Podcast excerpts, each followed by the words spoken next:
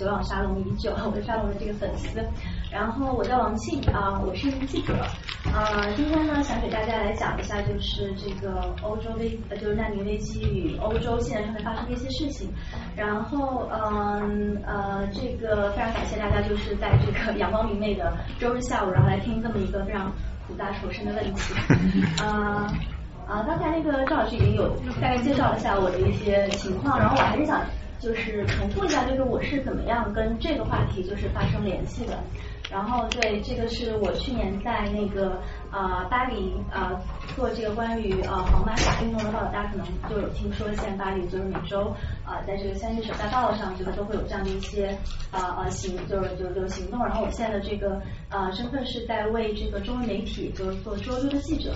呃，然后其实，在就是为这个界面界面新闻做做记者之前呢，呃，我在一家这个呃荷兰的媒体，呃，也算是这个荷兰还比较老牌的这种公共媒体，就是啊工作过几年。然后当时的这个工作其实是更多的是为这个呃欧洲人，就是讲述说中国正在发生的事情。然后后来就是现在就是呃呃，虽然还是在做记者做新闻，但其实这个呃关注的领域已经完全是就受众完全是说从这个呃面向一个外国观众去啊跟他解释说中国正在发生的事情，变成说向这个中文的呃受众解释说啊可能世界正在发生呃一些怎么样的呃变化。然后因为一些这个呃机缘巧合呢，就是我在那家。呃，荷兰就是媒体工作的期间，当时啊，就是现在可能大家也也也都会有所耳闻，就很多这个国家公务员他们都在面面临一些转型，所以当时正好就是我们在一个就是说，相当于说从媒体向这个呃 NGO 向这种国际机构转型的过程当中，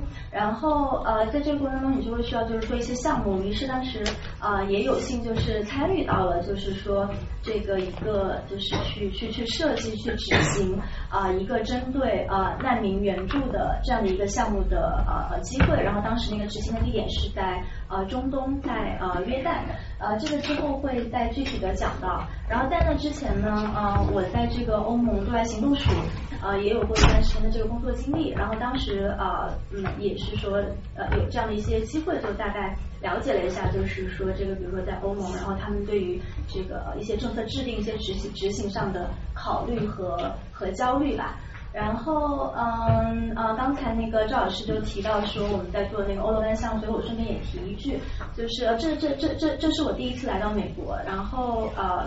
我对也也是说来挺巧的，当时在巴黎的时候，去年十二月的时候，当时这个正好也是赶上了就是。啊，因为黄马甲运动期间发生的这个就是呃，就是 state of emergency，然后这次我第一次来，就前两天就 所以我觉得这个做新闻做久了之后，就这个叫什么薛定谔的新闻，就是你不知道是你追着新闻好，还是新闻在追着你跑。对这个，我觉得我下下一个再再选择去的国家需要小心。去中国。嗯，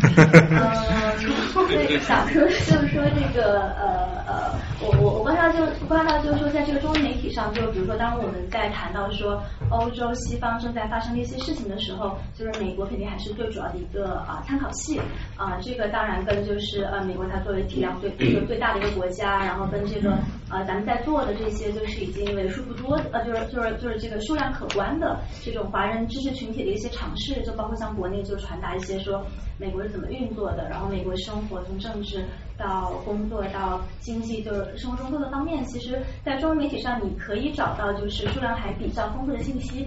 嗯呃，当然这个工作还一直是对很需要就是继续的做下去。但与此同时，就是我们发现就是说，呃呃，欧洲作为一个参考系，比如说作为中国未来发展的一个这种参考系，那它本身的这种尝试也是啊非常的非常的有趣的。包括像这个当年嗯，因为欧罗象其实成立于就是这个二零一六年啊十二月份啊，大家应该对那个时间点都有一些印象，就二零二零一六年的十一月份，当时这个呃川普在美国呃当选，对，然后这个事情对我们就是在欧洲生活的华人来说，其实冲击力也是很大的，因为美国确实一直也是这个灯塔一样的存在，嗯，但除此之外，就是嗯，比如说像这个川普在美国这样的体制下，就是他的当选，那是不是比如说意味着这个西方制度的一些呃这种衰退，然后我们也希望就是说能给中文世界提供一些关于这个欧洲的信息，包括法国、包括德国他们的一些制度，然后呃他们可以给中文社会提供一些什么样的参照。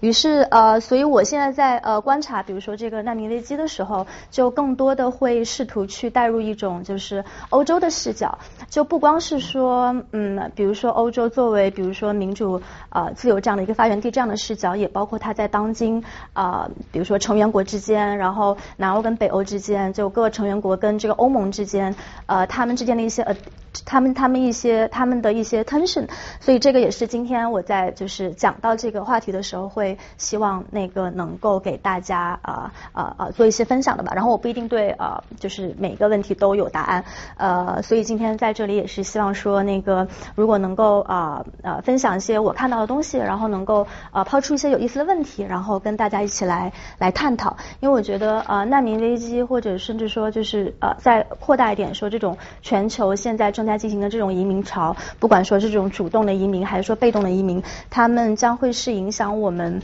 呃我们这代人，我们现在坐在这个呃房间里的人呃接下来几十年的一个非常我觉得非常关键的一个母题吧。好，那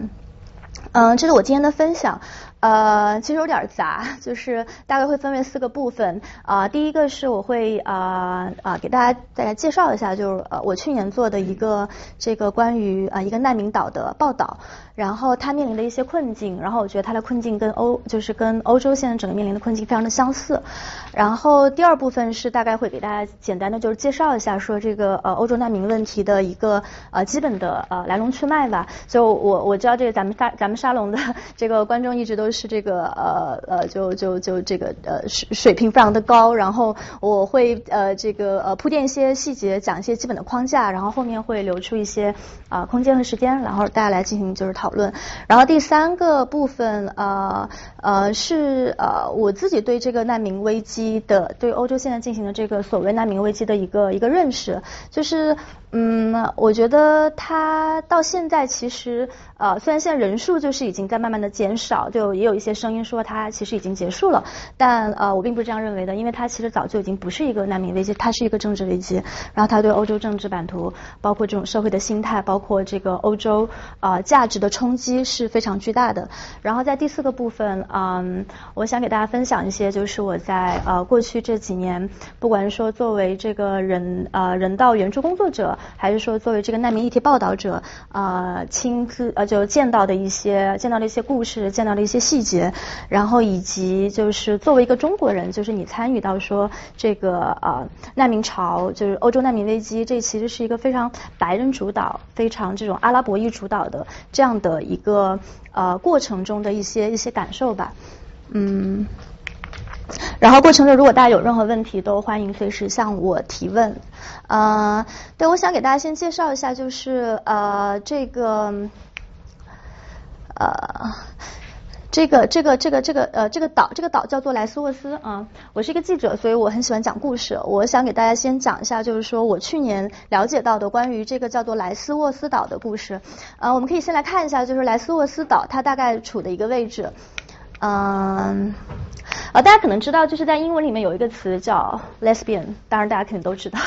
然后这个这个就是英文里面为什么 lesbian 会用来指代女同性恋？其实最早就是从这个 Lesbos 的这个呃起源的。啊，最开始的时候有有一位呃这个希腊非常著名的女同女同志啊诗人叫做那个呃呃 Sappho，就是呃呃赛弗。然后她就是在那个呃 Lesbos 就是生活了非常长的时间。然后她的很多作品也都是在那里创作的，所以后来就是由此演变。出啊，就是呃，甚至在英文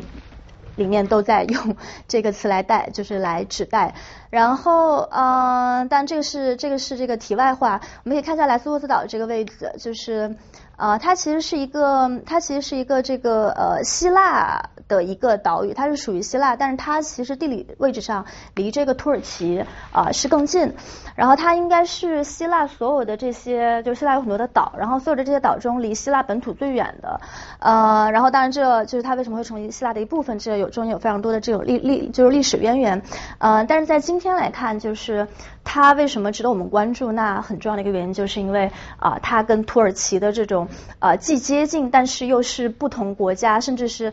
不同文化、不同政治领域的分野这样的一个位置非常有关系。嗯，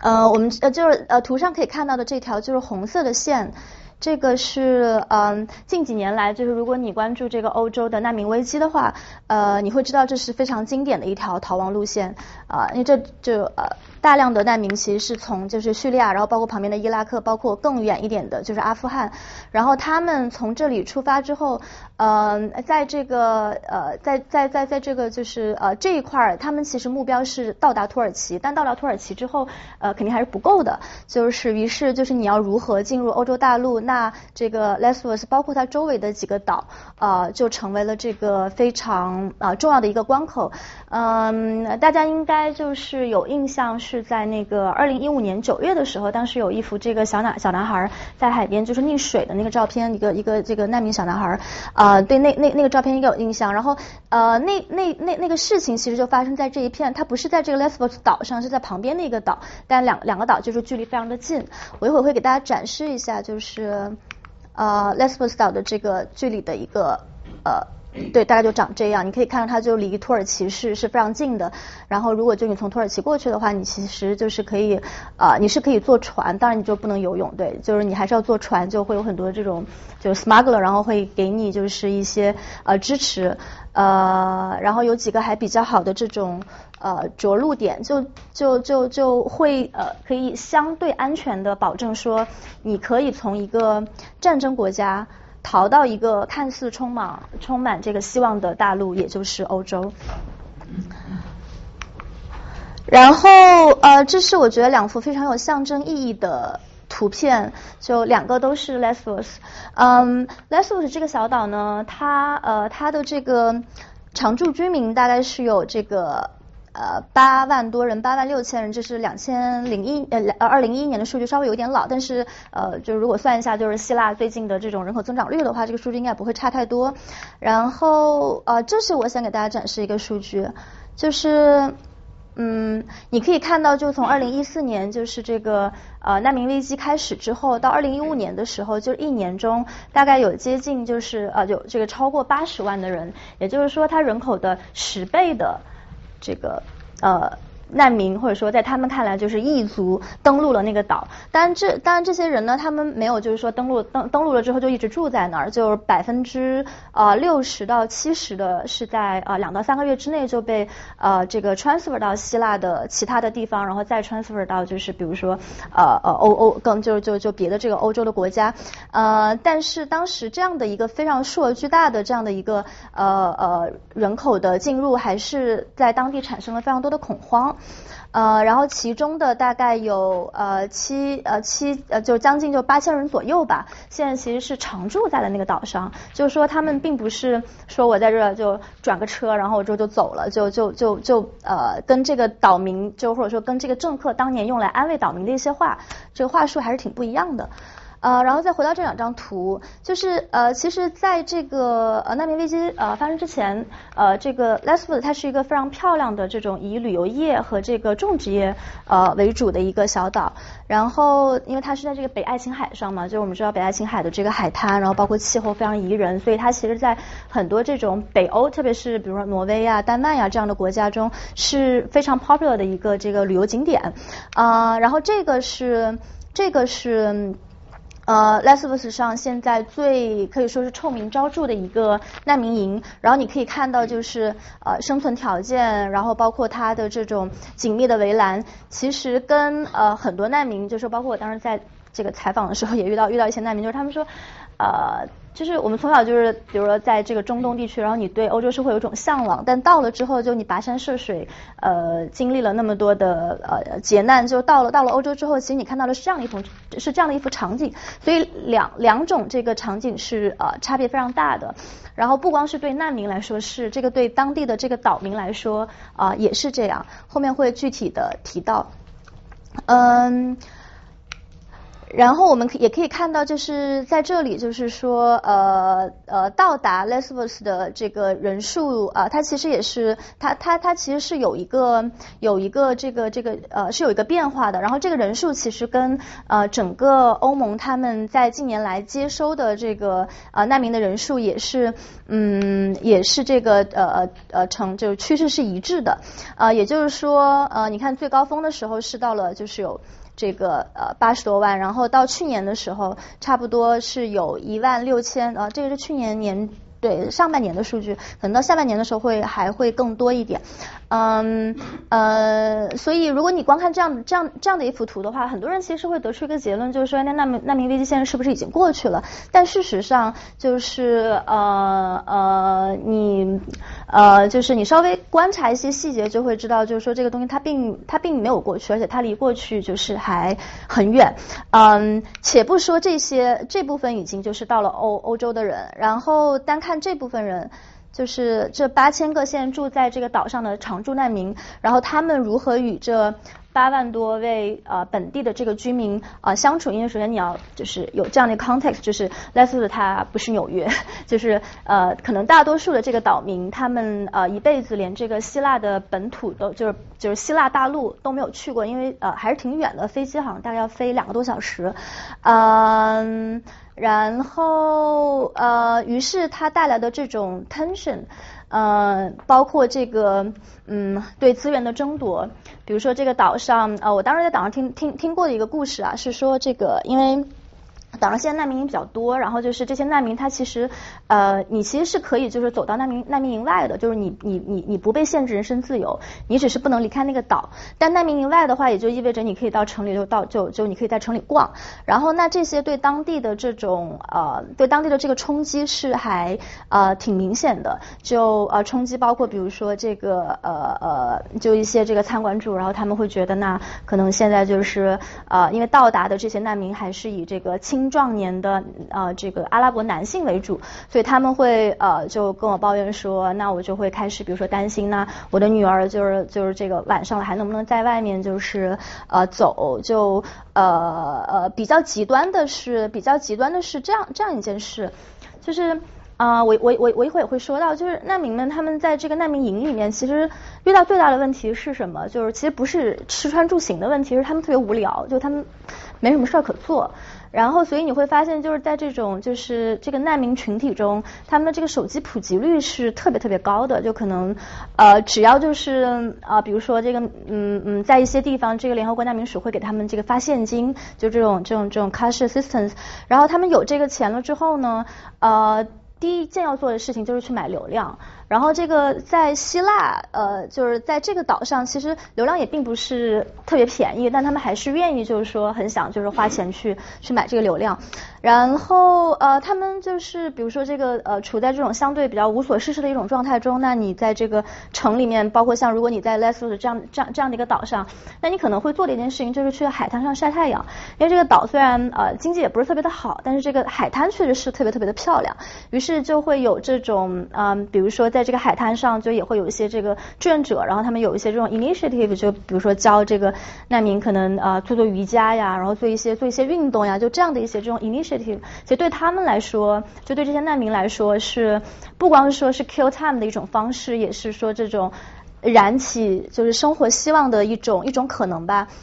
于是呢，那这个在当地人看来呢，就觉得这个海滩就被就是就就就就被抢占了，被抢夺了。就原来我们的这种非常纯净的海滩，然后现在就来了一帮异族，然后这个就是呃呃，就是会让我们就是会让我们感就感到不舒服。于是当时出了一个事情，就是他们在其中的一部分，就岛上其中就是这个呃呃非常漂亮的一部分海滩，呃就竖了一个围栏。然后你要过去的时候，你要先就是会有会有守卫，就是非常夸张，就是一片这种自然的海滩的把它把它围起来，就是你需要先出示你的 ID。然后你才能够进去。然后难民呢，他们肯定是是没有这个本地 ID 的，就你当然不一定说非要有这个 Lesvos 的 ID，比如说你是一个欧盟公民，因为岛上也有很多的志愿者，然后那你也是可以去。然后呃，甚至还有一些，比如说这种就是刷脸的现象，就如果你长的是这种有色人种或者是阿拉伯脸，就是呃就就被拒绝。然后呃，所以这是当时还比较大的一个丑闻吧。嗯，对，刚刚这个安全的忧虑也讲到，然后包括这个认同的危机。嗯，我当时在嗯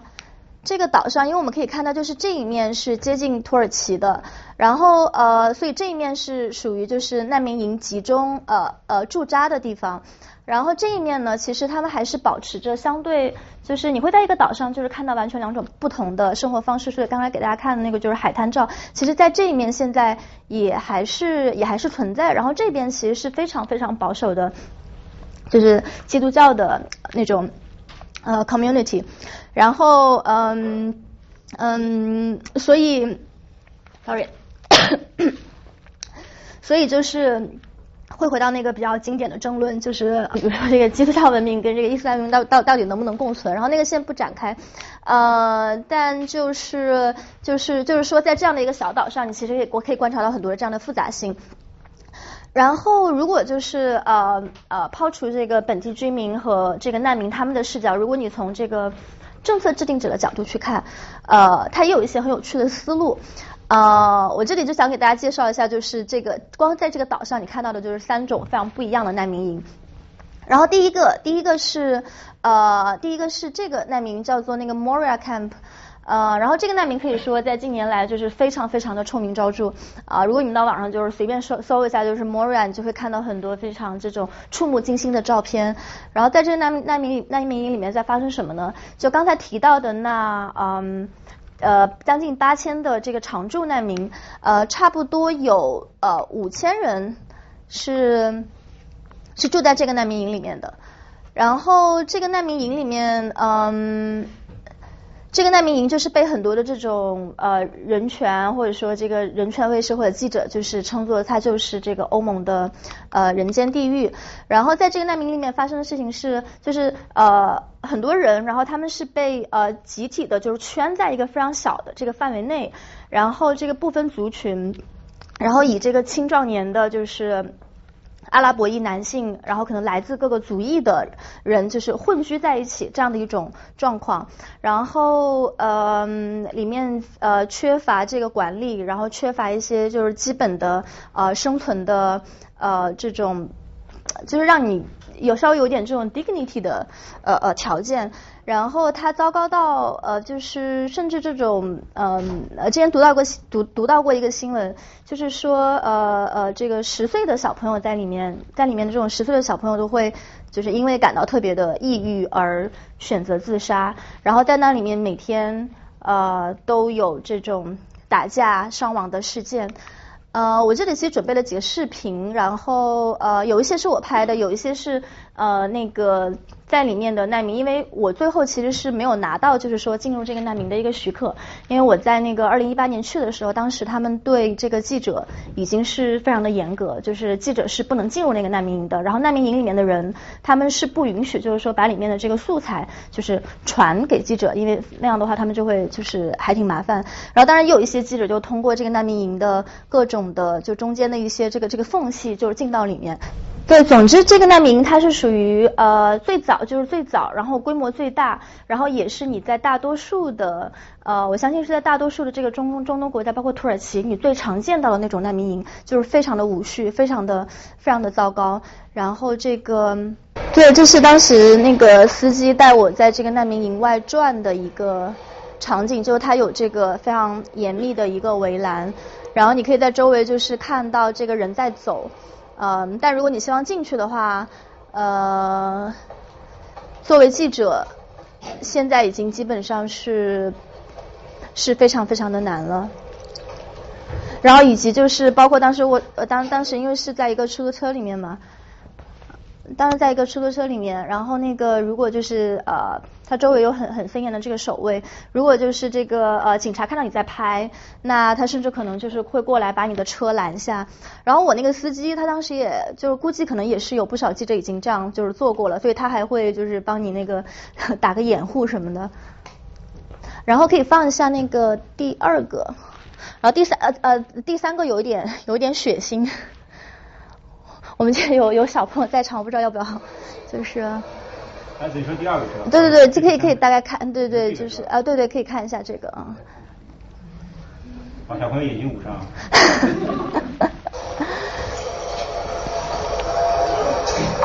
然后这个是就是那个难民林呃，当时一个难民就他给我展示的就是他他他刚拍的一个东西，就是里面嗯。那个帐篷被烧掉。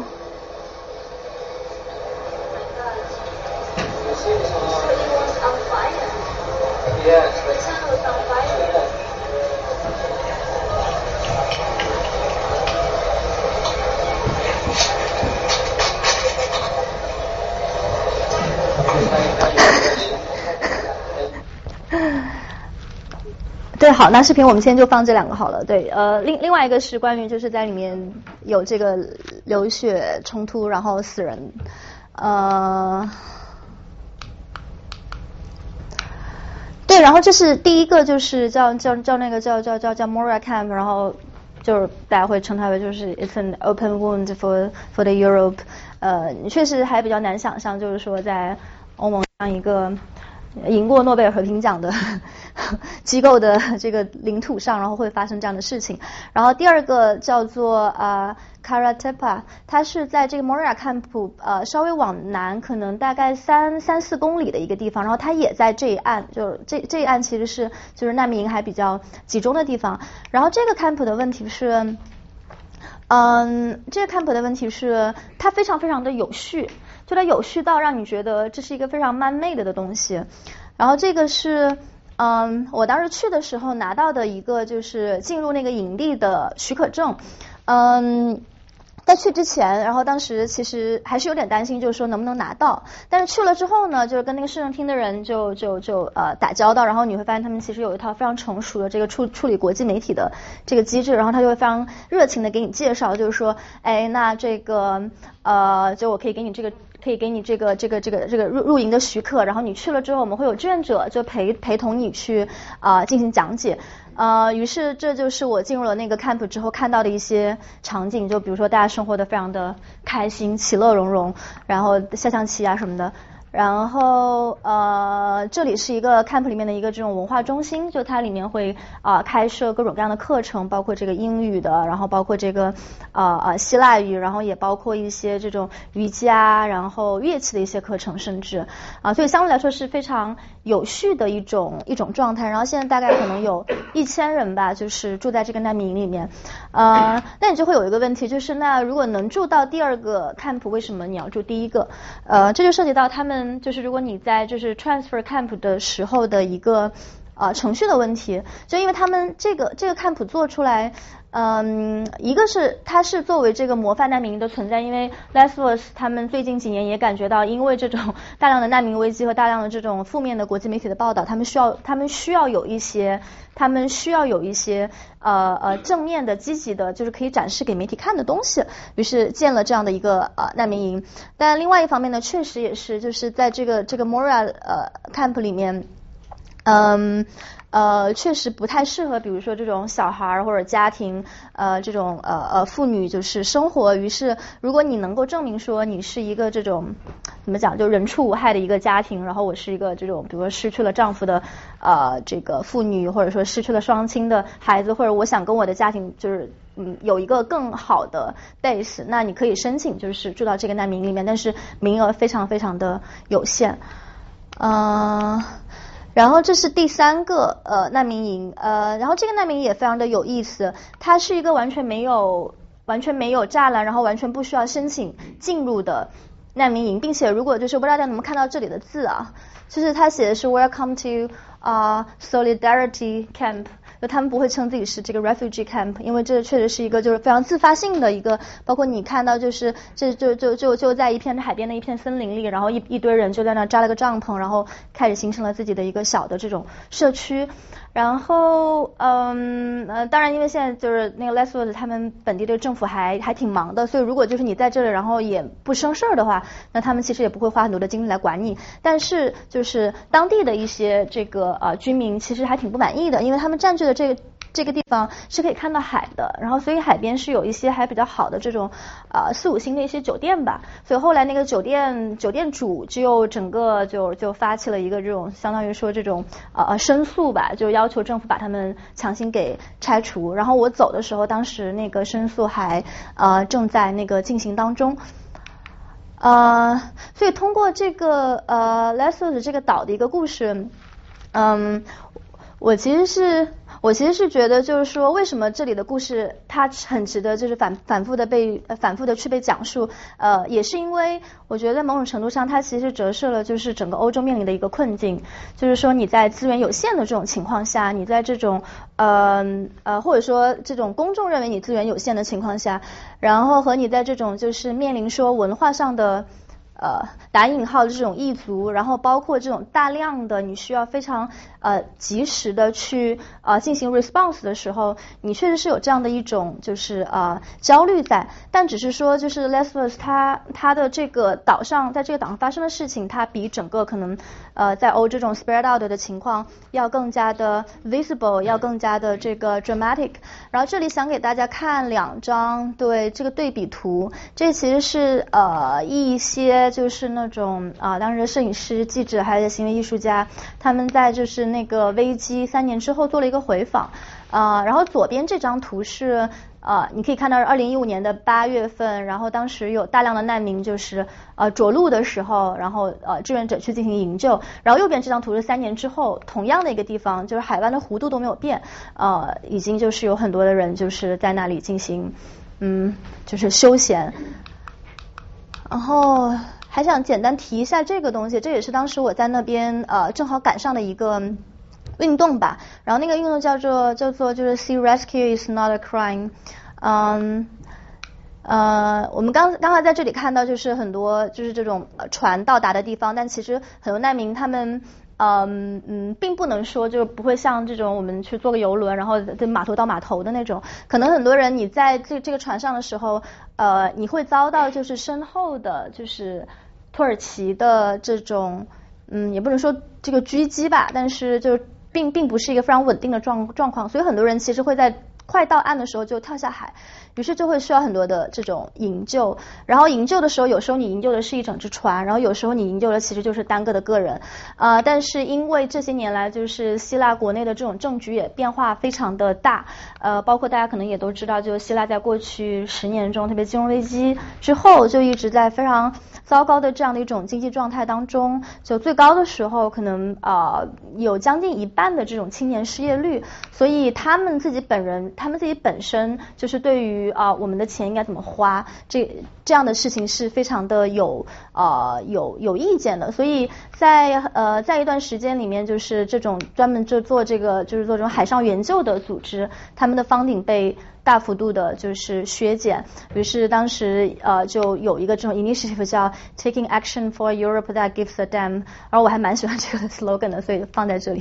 所以刚才提到就是说，我觉得呃 Lesvos 的这种困境跟整个欧就是欧洲现在面临呃难民的呃这种困境还挺类似的，嗯。所以我想先给就是大概简单的过一遍，就是说欧洲难民问题的一个这种啊来龙去脉，可能有一些朋友已经已经知道了，那就稍微忍受一下啊。首先，呃，对，就是那还是涉及到说什么什么是难民？难民在英英文里面是管它叫做这个呃 refugee，然后呃，当然它的定义有很多种，然后现在比较通用的一种就是说这个一九一九五一年的就难民地位公约，然后当时就就规定了说难民是因为这个种族、宗教、国籍、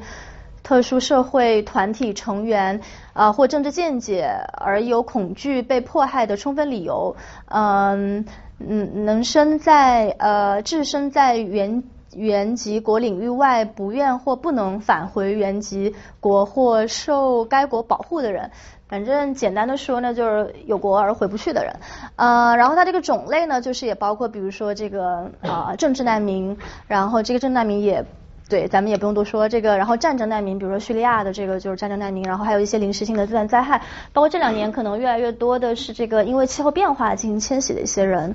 然后它这个呃法律基础呢，那基本上就是这两条，就第一个是嗯嗯一九五一年在日内瓦的这个难民地位公约，然后这个现简称为啊日内瓦公约。然后第二第二条其实是呃就是在在在这儿在在纽约一九六六年，然后有关难民地位的呃协定书。然后这两项其实是现在就是国际上，当你在讨论说我们要不要接受难民的时候，会啊有的这种就是两项呃核心规范吧。就是呃呃，当然国际法这个东西，那它的这个效率就就再说，但它确实呃制定了这样的一种原则，就是说呃现在来看觉得还是挺有远见的，就是那个大概是在呃呃六七十年前，当时已经对对对这个全球化的社会中可能会遇到的一些问题，呃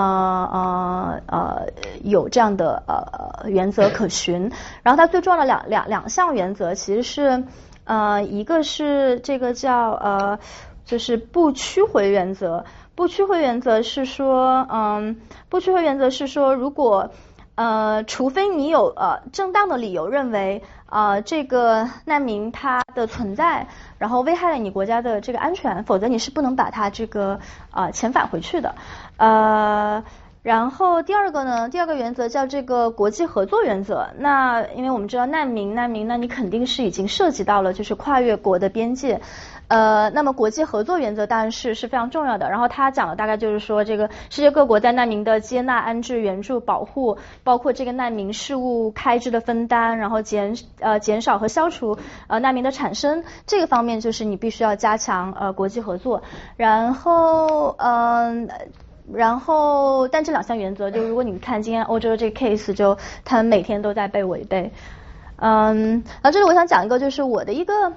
我的一个认识，就是呃，因为如果你去考虑说，就是难民呃呃呃这件事情本身，嗯，我们呃经常会，比如可能就是政策制定者经常会做一种区分吧，那可能就是说这是合法难民还是就是合法移民还是非法移民。嗯，但如果在这个难民的 case 里面，呃，特别像现在就是就是呃欧盟的这种就是难民危机，就是你是不能够，比如说呃我在这个，比如说我这个欧盟驻呃约旦或者驻黎巴嫩的这个大使团。呃，你是不能，就是我作为一个这个训练难民，我是不能在那直接去递交一个申请，说我想来申请你的，因为我是个战争难民，你是不能那样的，所以你只能就是说，我就走着，就是走去欧洲，我就进入你的国界，然后你没法拒绝我，然后呃，所以在这个在这个意义上，你要做一个难民，你要做合法，其实是非常难的事情，因为如果你嗯。你既然你成为了一个难民，其实就某种程度上已经包含了，就是说我要打破这个规则的一种呃，就是这种呃潜台词在里面吧。因为如果你不打破这些规则的话，你就会在家里等死。所以呃，所以我觉得在这一点上，其实是呃，就是这个这个概念上是呃有一些可以讨，就是可以探讨的一些地方。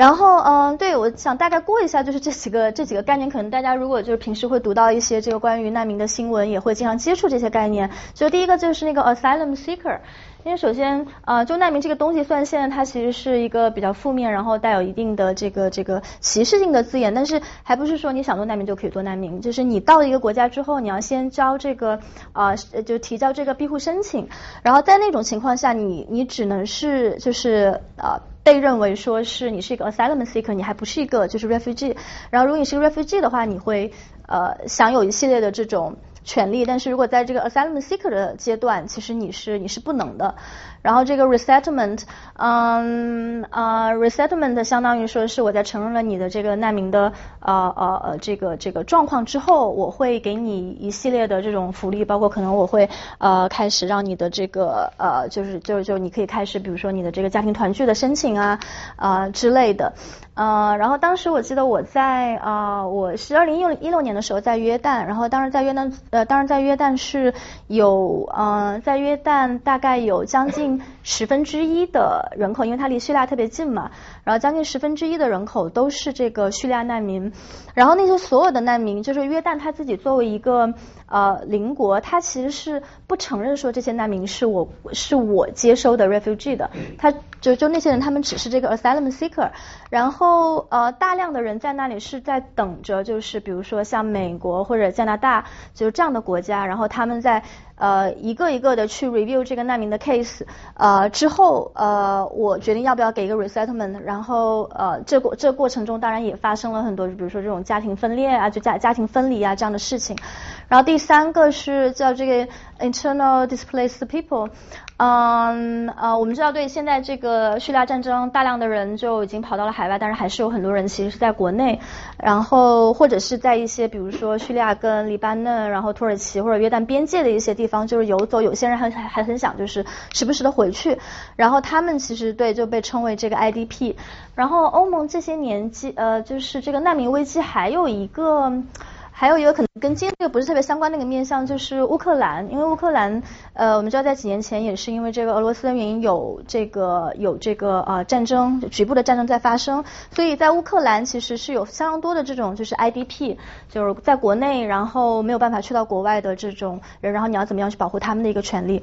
然后那对 migration，我知道这个沙龙之前也有这个，像那个 尤老师啊，他们也都讲过这个 migration 的呃的问题，就不多说。嗯，然后包括这个对 force migration，那在呃一般的这个语境下，你就会把它对等同于呃难民。然后呢，还有一个现在争议也比较大的是这种呃经济的移民，嗯嗯，现在就是欧盟他们呃就欧盟这些成员国他们在审核这个难民的资质的时候，也都会就是呃审就是就是会会做一个区分，或者说至少在这种 public discourse 上，他们会说啊，那你看这个，比如说有很多这个这个这个巴尔干半岛上来的人，然后还有一些这种啊就是北非国家来的人，就他们其实呃。包括一些这个这个巴基斯坦的人，就他们其实并呃生活生命在他们自己本身的国家，就是并没有受到威胁。那我们到底要不要去考虑他们？就接受他们在我们现在财政负担已经这么严重，然后失业率已经这么高的情况下，所以这也是一个这也是一个问题。但呃一般的情况下，他们嗯，我觉得现在的这个语境当中，呃，就是政客们试图去把就是有一个区分，就是说要严格的区分说这种经济移民和。呃，这个 refugee 就 economic migrant 和这个 refugee，但现实中，如果你真的去看这些难民的组成的话，你其实是很难去区分的。包括像这个很多这个，哪怕是很多这个叙利亚的难民，嗯，我也就是有采访过这个难民的，有这个难民的采访对象，他们的家人其实现在还住在就是叙利亚。然后，所以也并不是说，就如果你真的要去细抠那个字眼的话，他们是不是就是真的那么就就完全活不下去？嗯，这个倒不一定。但是我我倒是相信说，就是这个这个经济移民和呃 refugee 他们来到你这个国家，其实呃不管说这个动机是怎么样的，但啊根源上还是说希望就是对这种就是美好生活的一个向往，所以他们选择就是跋山涉水，然后呃做这个移动。然后这是一个呃欧洲的呃。难民申请的一个过程，呃，然后可以大概走一遍，就是呃，当你这个呃对到达了这个欧洲，你穿过了这个叙利亚的战争区，然后你穿过了这个土耳其警察的重重围堵，你呃游到了这个 Lesbos，然后你被那个转到了希腊，然后甚至你还就是穿过那个巴尔干路线到达了匈牙利。呃，或者别的国家，然后你就需要就是总算你就到达了欧洲，然后你需要就是去去注册，然后在对在在欧盟国家，然后包括这个呃挪威、瑞士，然后你需要等待，然后这个等待，嗯，等待现在也是一个非常大的问题，就是呃其实很多的就是欧盟在原则上，它是会它是会希望说这个你审核一个呃难民申请的时间不要超过六个月。就是甚至在大多数的国家，那个时间比六个月要要要更短。就嗯，我记得没错的话，这个需要查一下，好像应该是在在在在瑞士吧。就是它是需要你在比如说啊十个工作日左右，就是给出一个呃 response。但是现实中。嗯，如果你去看，比如说意大利好像是两个月，那如果你去看，就是现在意大利那些就是难民申请的平均等待时间有呃差不多有两百三十天，呃，如果我没记错的话那个数据，呃，所以是呃呃呃大量的就是延长了说这些就是难民呃滞留就是处在这个 asylum seeker 的一个状态的时间。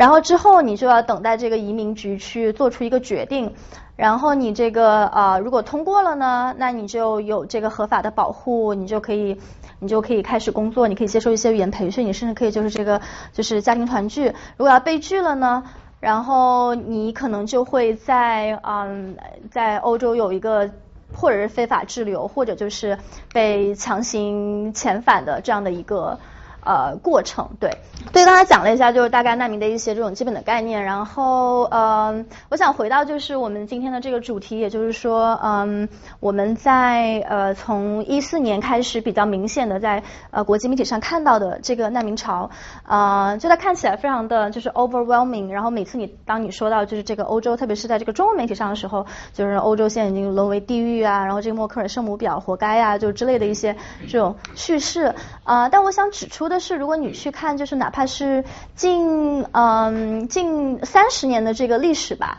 就难民潮在就难民潮就是呃呃相对数量比较多的这样的一个难民的涌入，在欧洲它并不是一件非常新的事情。然后这里有一个这个图表，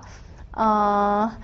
就是说，就是说，在从一九八五年到二零一五年期间，如果你去看，就是嗯，欧洲这些国家的他们的这种呃呃呃这个难民的呃这个叫呃庇护申请的数量，你会看到有几个这个高峰，然后你会看到就是这个事情它其实从来都没有断过，就它一直在，所以欧洲你其实不是很有借口说我不熟悉这套东西。呃，然后这个会讲到，也是为什么，就是我认为，呃，其实现在难民危机它，呃，已经不是难民危机这件事情，它是一个政治危机。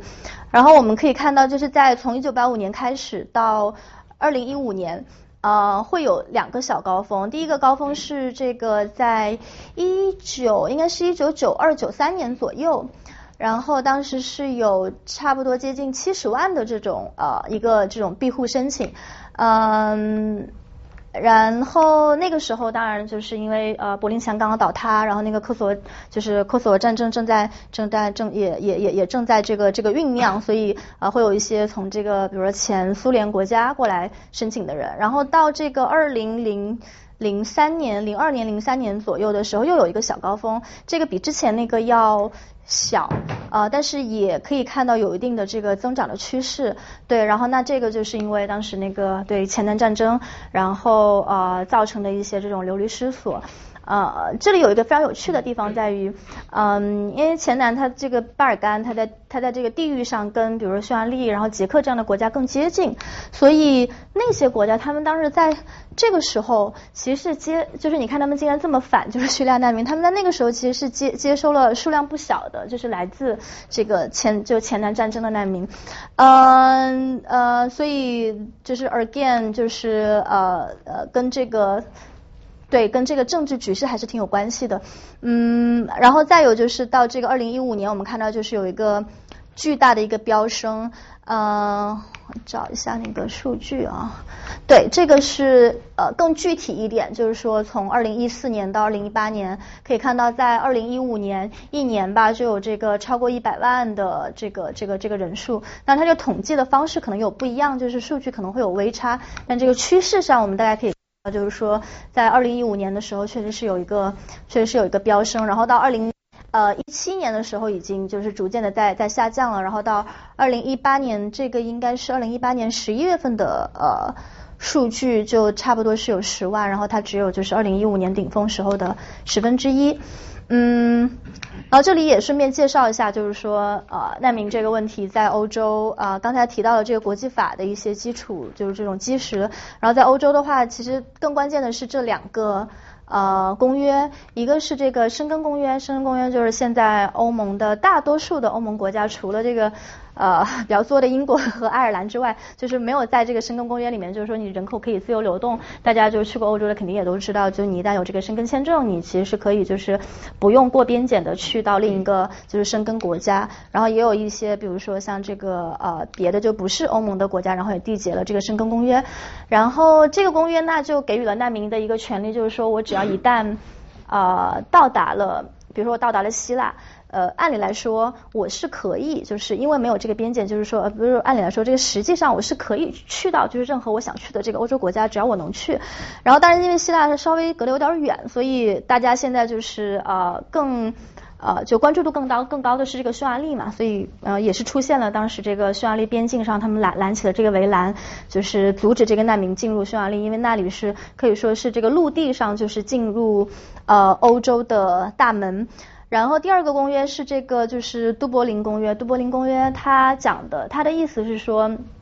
嗯，呃，难民需要在你进入的第一个国家去递交这个庇护庇护申请。就如果我进入的是希腊，但是我自己又很不喜欢希腊这个国家，因为经济很差呀，然后人人很不友好啊，或者是呃，我更比如说像去德国之类的，这个理论上是不可以的。就是我只能在进入的第一个国家就是去去去去申请。啊，那这样对这种就是对那些不欢迎难民的国家。呃，特别是呃呃呃，主要就以南欧的一些国家为主，就那难民大量的集聚，就是登陆的希腊和意大利，那这个难民滞留的现象就会比较严重，所以也是在二零一五年的时候，呃，默克尔决定就是德国要暂停执行这个杜柏林公约，就是你们如果在希腊，在这个匈牙利就是进入了这个欧盟境内。的难民，你们可以到德国来，就是进行这个难民，就是难民这个庇护申请，然后我们可以接收你，我们不会把你认定是是违法的。所以这个当然后来在德国也有一些政治上的啊这个后后来的效应，嗯，然后这是两张就大家应该都还挺熟悉的图片，然后那个小男孩在呃土耳其的这个海边。溺水，然后以及就是默克尔对难民表示出了这种非常欢迎的姿态。当然，呃，最近呃这一两年，默克尔包括他所在的这个呃政党，这个基民盟、基基社盟的这个这个这个这个政党中，呃，他们也有自己的一些嗯关于政策的一些调整吧。我后面会有一张专门讲德国政党难民政策的，就在详提。嗯。对，大家可以看一下这张图，嗯，这张图上就是它给的这样的一个趋势，就是说在二零一四年的时候，呃呃，就如果我们看二零一八年的数据，它其实是已经回复到了就是二零一四年的这个差不多基准的一个水平。然后如果你去看就是整个的呃，这从二零一四年到二零一八年的这个到达欧洲的这个难民的人数。嗯，目前来看大概是呃，就是你可以做一个这个呃粗略的计算，那嗯不会超过呃两百万。呃，然后我想指出的一个问题是，嗯，因为大家现在在聊到就是欧洲难民危机的时候，呃，涉及到刚才提到的这个资源，然后人数，包括这个可能比之前几次难民潮都要更多的这种人人呃人的进来，嗯。所以欧洲很多这个国家的政政客会会有这样的一个这个 narrative，就是说，那我们现在就人太多了，我们需要先，请说。这个数字是累累计的还是每年增加的呀？啊，这个数字是累计的，累计的。就他们就是减少，就难民返回原来国家。呃，不不呃呃，对对，sorry sorry sorry，我我我的意思是说，这个是每年新呃新到欧洲就是呃增加的，就是每年新到欧洲申请这个难民呃庇护的人啊呃，倒不是说比如说二零一五年比二零一四年就增长了这么多，而是说二零一五年对刚才你那个问题我我对我理解成了那样，就是对这个是每年新到达欧洲的这个呃难民的呃人数啊。嗯，对，所以然后如果你要相比于，比如说欧盟，欧盟现在人口总数就是二零一八年年初的数据是呃五百万，那你要呃不，sorry，这个是不是五百万？五百 million，五百 million 是五亿，对，呃，你会看到这个数据，它其实虽然它确实是很庞大，这个不否认，而且它比这个之前的几次这种难民潮，它来的这个方式又更更凶猛，并且有一个更复杂的这种全球的呃反移民、反全球化的这样的一个语境，呃，但这个数这个数据上它它是问题吗？就你会看到它其实在整个。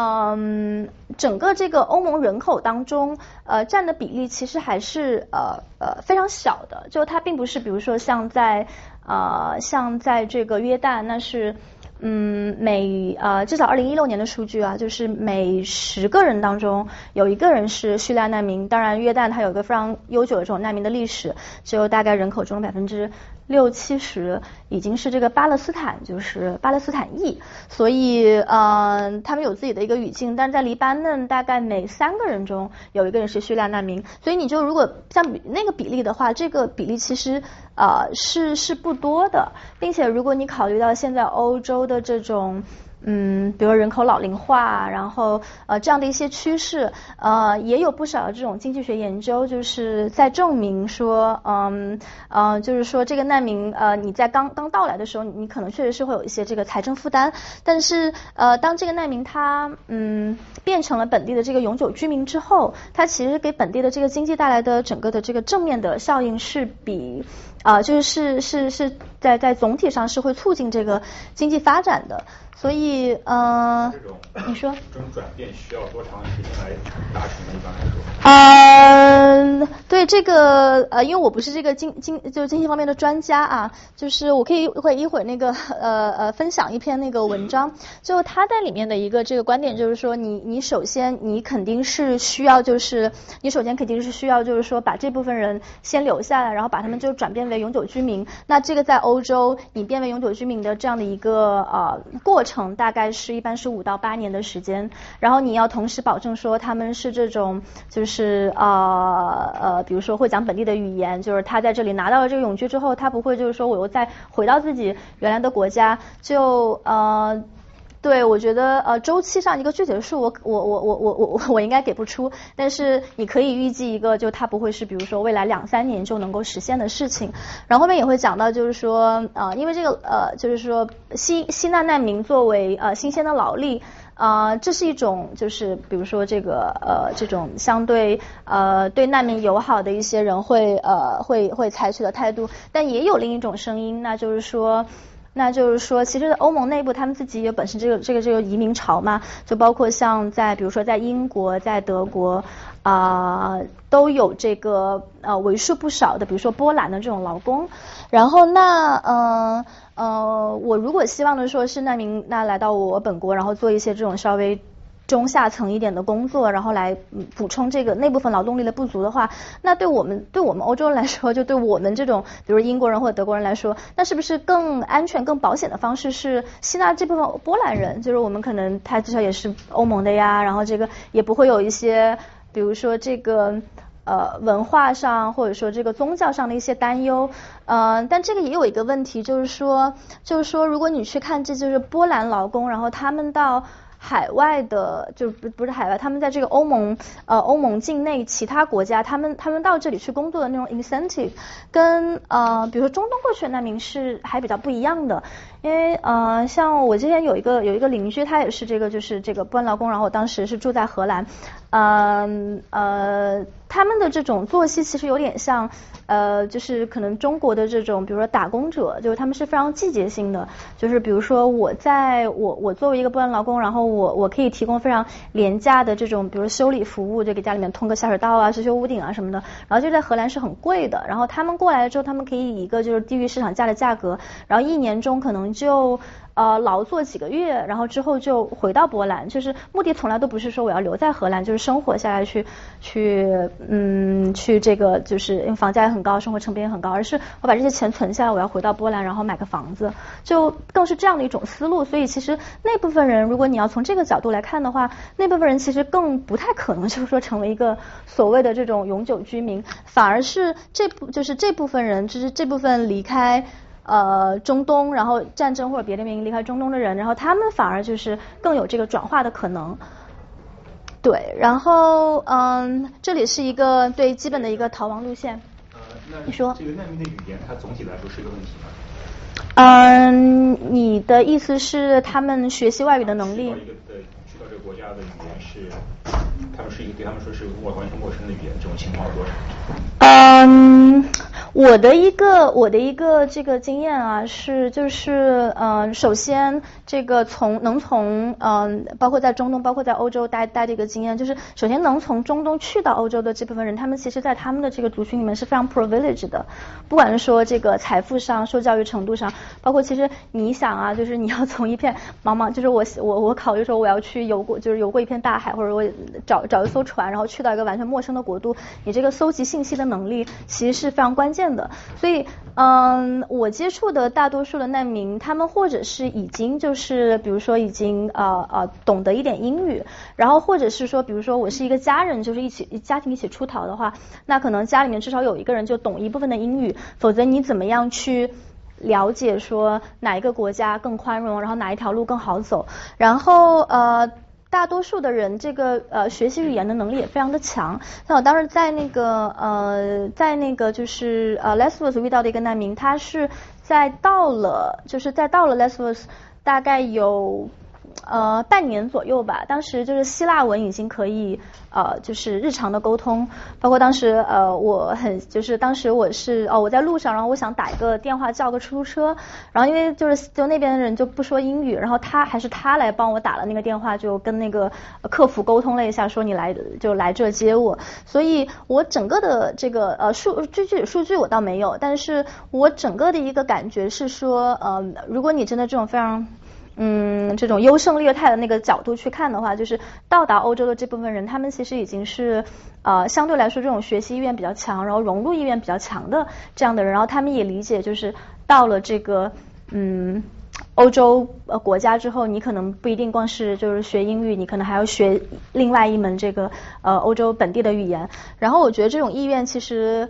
呃，还挺难得的，就是包括我可能在呃，在在一些这个北欧国家遇到的这个华人群体，他们除了英语之外，就是学习本地语言的这个意愿，其实可能还并没有难民群体那么高，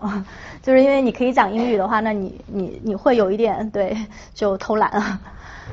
嗯，对，然后这是几条刚才提到的，就是提到的一条这个非常近，就是就几条这个呃去到欧洲的途径，然后也可以看到就是每一条都并不是那么的好走，呃，然后这里是只列了这个叙利亚，然后呃呃，但其实难民的主要来源国中，就是叙利亚、伊拉克和阿富汗三国是啊占了榜首，然后现在就是在德国有一些讨论，就是说关于这个阿富汗这个国家，你到底。呃，它到底还是不是一个战争国家？就也有一些不同的争论，就有人认为整个国家还是战争国家，有一些人就认为说这个部分地区还是比较安全的。然后这个会涉及到一个问题，就是如果你把它认为是一个安全的国家，你就可以遣返。所以嗯，还是有一些讨论。然后这个是这些道路穿到欧洲的过程中。呃，在地中海上的就是死亡的人数，这个就不多说。嗯，然后呃，还有一个对是这个欧盟各个国家接收难民的人数的一个一个排行。然后这里这里强调一点就是说，这个成功的难民申请者，从一四年到一七年可以看到就是。德国是呃占据榜首，那这个确实也不意外，因为在暂停了这个啊都柏林公约之后，嗯，大量的人就跑到了德国。嗯，对，我想接着刚才的那个呃话题讲，就是刚才我们讲到，就是说难民危机大概的一个来龙去脉。然后我我对这个事情的一个核心观点，其实就是它是一个政治危机，它不是一个难民危机，呃，或者它已经不再是一个难民危机了。然后这个政治危机就集中体现在它其实是一个欧盟的危机。嗯，我我给大家展示的这张图，可能这个呃不一定所有。朋友对这个欧洲政治都比较熟啊，但他们在这上面的所有人，你都可以给他安，就是安上一个就是欧洲版的 Trump 的名号。首先从这个开始，呃，这个呃这这个开始吧，这个是法国的那个马那个 Marine 呃 Le Pen，就是在呃两年前的这个法国大选中跟马克龙对决呃最后第二轮的那个候选人，然后是法国极右翼呃政党这个呃国民阵线的呃现在党首，然后他的一个核心观点就是反移民。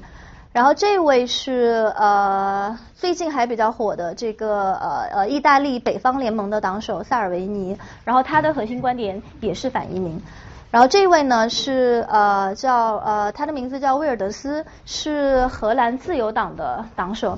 然后他的核心观点也是反移民，并且他们这些就是所有的在线，然后呃，然后这位是那个德国 IFD 的一个应该是前党首，德国那个 I IFD 中名叫另类选择党，呃，然后也是一个极右翼政党，所以你就看到这些人在一起的时候，你觉得。他们就是打一桌麻将还挺好的，然后去年的去年到今年就是我们知道呃可能有一些朋友已经知道就是那个呃 Steven Ban 呃 Bannon，然后他在欧洲做了一个相当于说做了一个 tour，然后这些应该就是这个班农的老朋友，然后你可以看到就是说从呃荷兰到意大利到法国到德国。嗯，相对还比较主要的几个这样的欧洲国家，他们其实在近些年来啊，这个民粹政党的势力是非常非常强大的。然后比较糟糕的那就是意大利，现在是已经呃进入了执政联盟，并且现在就是意大利可能每隔几个星期你都能看到一些什么，就是船又不让上岸啦，然后这个跟欧盟又扯皮啦，就这样的一些新闻。然后这个 Le Pen 和这个 Wilders，然后他们虽然是呃并没有就是由于这个。呃呃，政党制度的一些呃选举制度的一些这个呃原因，没有进入这个最终的执政联盟，但是他们的影响力，包括他们呃在各自国家掀起的这种风潮，包括就是比如说现在在荷兰，举个例子，就现在在荷兰执政的。这个党叫做自由民主党，它其实是一个呃中间偏右，比较就是呃讲这个自由经济，然后可能有还比较类似于说呃美国的这个呃共和党的这样这样的一个党。然后他们其实本来之前在文化政策上是非常啊 flexible，非常这种啊还比较就是荷兰式的这种呃呃 flexible，就是还还比较还比较呃 inclusive 的一个一个党。但由于就是 v e r d e s 在呃二零一七年的这个荷兰大选中给他制造了特别多的麻烦，所以以至于让那个原来中间偏右的党已经大幅度的就是往右边更偏。所以他们虽然没有进入这个呃执政联盟，但是已经掀起了非常大的啊波澜。然后他们的核心诉求一个就是反移民啊，如果你需要找他们的这种共性的话，就是一个就是反移民，一个就是反欧盟。所以我也觉得非常就是讲。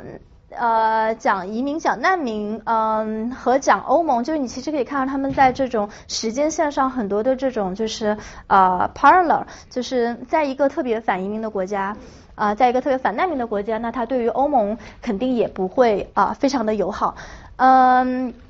所以就涉及到就是欧盟这个。呃，这个这个机制的一些一些问题，我们知道就是，嗯，欧盟它是一个超国家的一个实验，它是一个超民族国家的一个实验。然后某种程度上，这其实先验性的已经决定了，就是它在处理就是难民这种问题的时候，肯定是世界上 最复杂、最糟糕的系统。就是它，你因为你你不光是会涉及到，比如说这种，嗯啊，像二零一五年的啊秋天，当时欧盟是出台了这个难民配额配额制，相当于说是呃我。要给每位这个欧盟成员国啊都分配一定数量的这个难民，让让让就让你们来接收。那这样的政策肯定会比较受到，就是像意大利这样的国家，因为难民首先登陆，然后就留在那不走了。然后如果加上杜柏林协议的话，那他们就会留在那一直不走，比如他们就会非常的欢迎。但是呃像这个比如说像呃匈牙利，然后像像呃呃匈牙利这样的国家，就历史上呃其实已经对就是相对来说这种民族国家的意识还比较强，并且经济上比较落后，然后。又有一点这种，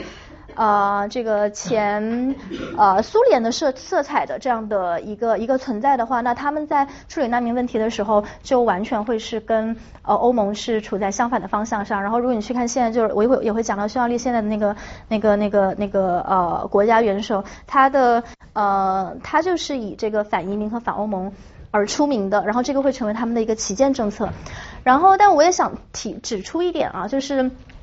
因为呃呃这样的就是呃呃政客，然后他们在呃发现了就是民众心理中的这样的一个 gap，然后并且就是对此做出嗯一些非常激烈的呃言论，这是我觉得这是欧洲政治的一方面。然后由于他们的这个观点非常的就是比比如比较激进，然后。像我们做记者，有时候就会觉得啊，这个这个这种这种，就是他们说的话非常的 quotable，这个媒体肯定也是要承担一定的责任，因为如果一个人他能呃，就是讲出很多这种呃非常刺激大众心理的话的时候，就是呃很多媒体确实呃。就是你不可避免的想去把那个话作为一个 headline，这个我觉得是媒体就是作为一个媒体工作者，我觉得非常需要反思的地方啊。但另一方面，我们也应该认识到，就是说，如果你去看这种大众心理的话，那嗯呃也是有很多的调查，这个应该是皮尤的一个调查，我记没记错的话，呃，就是如果你去看，就是呃。你去问那个大多数的这个就是欧盟国家的居民，就是说，呃，如果就是提到移民，就是你愿不愿意，就是呃，让你的国家来接受移民？然后可以看到这个比率是非常高的，就是从南欧到北欧，呃，南欧的这个西班牙大概是最高的，就支持这个说法，就支持接收移民的百分之八十六，然后是荷兰、呃，德国、呃，瑞典、呃，法国，然后英国，然后即使是。呃，这个是呃，即使是意大利，就是现在就是意大利这个难民难民议题，其实已经成为了就是我觉得某种程度上成为了所有议题的一个一个中心的这样的国家，它的这个支持率都有百分之五十六，就超过半数的人其实是希望就是支持。呃，就是呃接收移民的，然后欧盟的一个平均值大概是在百分之七十七，然后当然匈牙利还有这个波兰就相对比较低，啊，这个我我也会我一会儿也会讲到，就是他们之间是有一个叫做啊这个呃维谢格拉德这样的一个集团，嗯，就是在嗯这个集团大概是在九十年代初的时候，当时因为一些就是地理，包括当时因为这个前就是这柏林墙倒塌而形成的一个。东胆的联盟包括呃匈牙利、呃波兰，还有那个当时的捷克斯洛伐克。后来这个国家就这两个国家就就分裂了之后，所以现在是四个国家。就这四个国家被称为就是 V4。然后他们其实在过去这些年里面，就成立九十年代初成立到呃二零一零年左右，其实都没有什么作为，就是他们他们之间联系非常的非常的非常的松散。呃，如果你看经济的话，其实波兰和捷克他们对德国的依赖都更强，就比对彼此的依赖要要要强很多，因为这种经济上的互补性。但是直到最近，就是终于找到了难民这个问题，于是大家就呃就是聚在一起抱大腿，然后于是现在就是任何就是在欧盟层面上。啊，涉及难民的议题都是这四个国家在呃，相当于说集体发生吧。但如果你真的去看他们就是接收的那些叙利亚难民，数量是非常非常非常少的。然后刚才我也提到，就这个其实跟他们在前前南战争之后接收难民的那种数量，包括那种话术，就是我们为什么要接收，我们我们为什么不接收，其实你用的是非常相似的话术，就是接收。也是因为我们要捍卫我们的欧洲价值观，不接收也是因为我们要捍卫我们的价值观。这个一会儿会再具体讲到，这里想提一下，对，就是说这个 V4 的崛起崛起可以看作是嗯近年来欧盟危机的一个一个部分吧。啊，然后再看到这第二张图，就第一张图想讲的意思是说，大多数的欧盟公民都是会支持接收难民。如果你们只问他说你要不要接收难民，那大多数人说会，但是大多数的人会说我不喜欢，就是。欧盟的这样的一个处理方式，最高的是在希腊，就百分之九十二的人他不喜欢欧盟的处理方式。嗯，这里也提到一点，就是我觉得希腊他不喜欢欧盟的这种难民的处理方式，肯定跟他的现在的这种社会经济条件也有关系，因为在。呃，经济危机的时候，当时这个三驾马车就是给希腊就是进行这种呃援助的时候，是有非常严格的紧缩的政策，就相当于说欧盟说我给你借钱，就让你度过经济危机，但是你需要就是呃把你生活的质量就是极大的往下降。呃，这还不是说比如说每年我休多少假的问题，这甚至涉及到比如说在希腊的一些这种呃就是医院里面，因为这个对呃对这个呃呃医院包括教育的一些这种资助的财政资助的减少。少，所以导致就有很多当时在医院里面就是连药都没有，就这样的一些情况，所以希腊人对这个事情是非常介意的。然后于是，那一旦有这种就是反欧盟的这种 sentiment 之后，那你就欧盟现在接下来做的所有事情，那就都是都是非常糟糕的，就包括难民。然后接下来到瑞典。呃，瑞典这里想讲一下，就是大家可能对呃，就是呃，刻板印象中会觉得哦，那南欧国家可能稍微穷一点，那对难民没有那么宽容，那北欧国家是不是会好一点？其实也不是。呃，我们可以看一下，就是去年九月份瑞典大选的一个结果，其实这个反民粹的，呃，就是这个 sorry，那个反移民的民粹政党，应该也是说这个在呃。呃，几十年以来吧，就第一次这个进入了说这个这个这个权力舞台的中央，然后包括呃丹麦，丹麦这里没有看到啊，丹麦是也是另一个非常极端的例子，就是呃在丹麦甚至就是呃市政府会给这个穆斯林移民居住的地方就是做标记，就用一个丹麦词语就是做标记，就是说这是穆斯林移民的地方，就完全呃就是。进行隔离这样的一个思路，包括呃也在讨论说要建立一些无人岛啊，然后那个岛以前是呃这种以前是一个这种工工业区、实验区，然后现在把就是到达难民全都啊送到那个岛上去。当然这个政策现在还在还在讨论当中，但是对，就是你会看到说这样的一个东西，它其实是从南欧到北欧，就是你的经济条件、你的你的经济条件似乎有一些关系，但是似乎又不那么直接的相关。然后从对从这个图里面呃，就这两张就对比还比较鲜明的图呃，对是想说明这样一个观点，就是说大多数的这个欧盟公民，他们其实理念上是支持接收难民的，但是反对的是欧盟的处理方式。那就涉及到就欧盟具体采采取的一个什么样的处理方式？刚才提到的这个呃配额制是呃。是其中的一个方面，我们可以来看一下，就是说这个时间线，就是说呃，大概从二零一四年的时候，大概上半上半年开始，就越来越多的叙利亚难民然后进入了欧洲，然后到二零一一五年的七月，就是匈牙利当呃在这个跟塞尔维亚的这个边界上就筑起了那个围栏，可能呃我不知道大家有没有看过，就是艾薇薇有一部片子就叫这个 Human in Flow，然后里面就。有拍到，就是说他当时在那个匈牙利的那个边界上，呃，遇到的一些遇到的一些这个这个警察的暴力，然后他也去了那个 Lesvos，就是去去去去去拍摄，呃，对，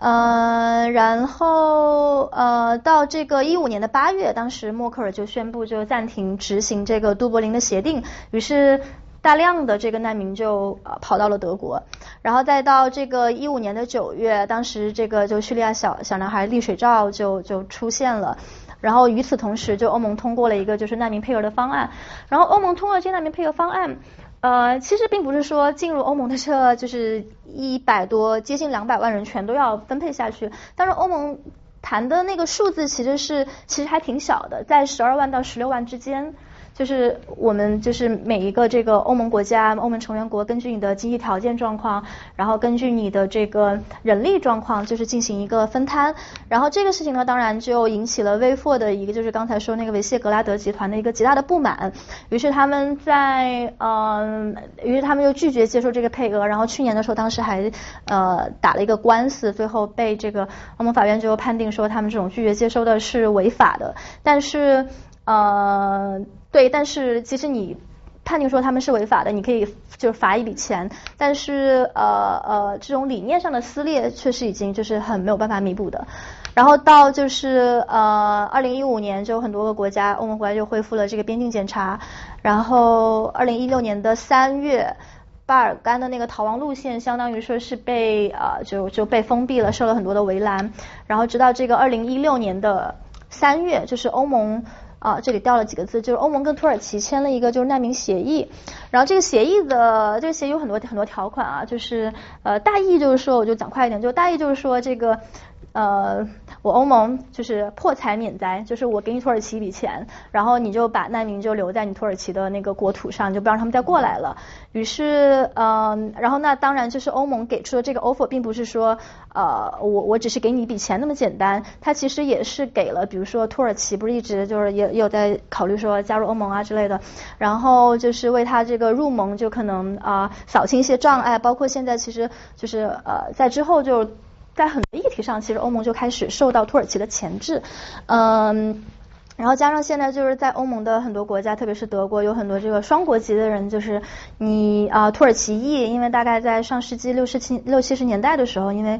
这个德国，包括包括像荷兰，就是有这种劳工短缺，所以引引进了很多土耳其移民。然后那些移民到了就是呃德国之后呢，他们还保留就是土耳其的国籍，就是土耳其加德国的国籍，双重国籍这样的一个情况。去年世界杯的时候，我们也看到就是很多那个非常有名的那个德国球星叫厄齐尔，就他就是这样的一种情况。然后这种情况就呃给两边的政治其实都带来了一些一些一些讨论吧。然后呃，讨论那就是说，那就是说很多这个土耳其的政客会到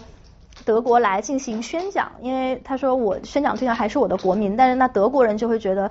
呃土耳其本身就是这个是一个民主很成问题的国家，那现在就可能欧盟对埃尔多安这样的人也是有一点敢怒不敢言，然后这个是一个对就是欧盟土耳其那个协议啊生效之后啊。啊，当然是有效的，就阻挡了很多的这个难民在进入欧洲。我们当时看到那个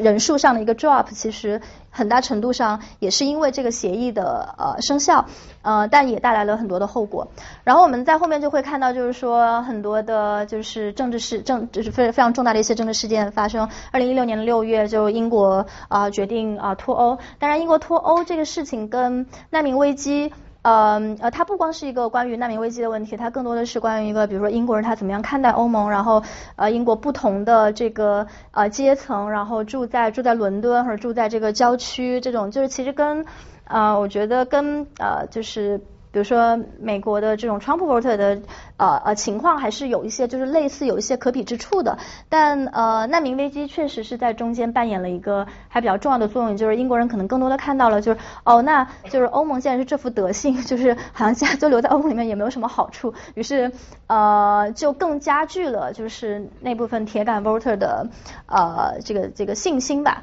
然后再到二零一七年一整年，就刚才给大家看那张照片，就是反移民的这个民粹政党在荷兰、法国、德国，嗯，都获得了不少支持。然后当然那一年，嗯，那一年我想一下，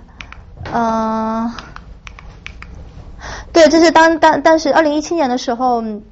呃，两个大选的现场我还都去了，就感受到了就是这种氛围吧，就是说，就是说大家有一种呃，左边这个是马克龙当时在巴黎郊区的一个庆典，他当时他当然刚赢下了就是啊第一轮大选，还没有赢下第二轮，呃，然后当时那种就是非常乐观的一种情绪，就是呃就是大家都很相信，就民调也说他一定会赢过勒庞，然后这个是默克尔在二零一。七年九月在汉堡的一个一个竞选集会，然后在那个时候，大家还是呃，相当于说，嗯，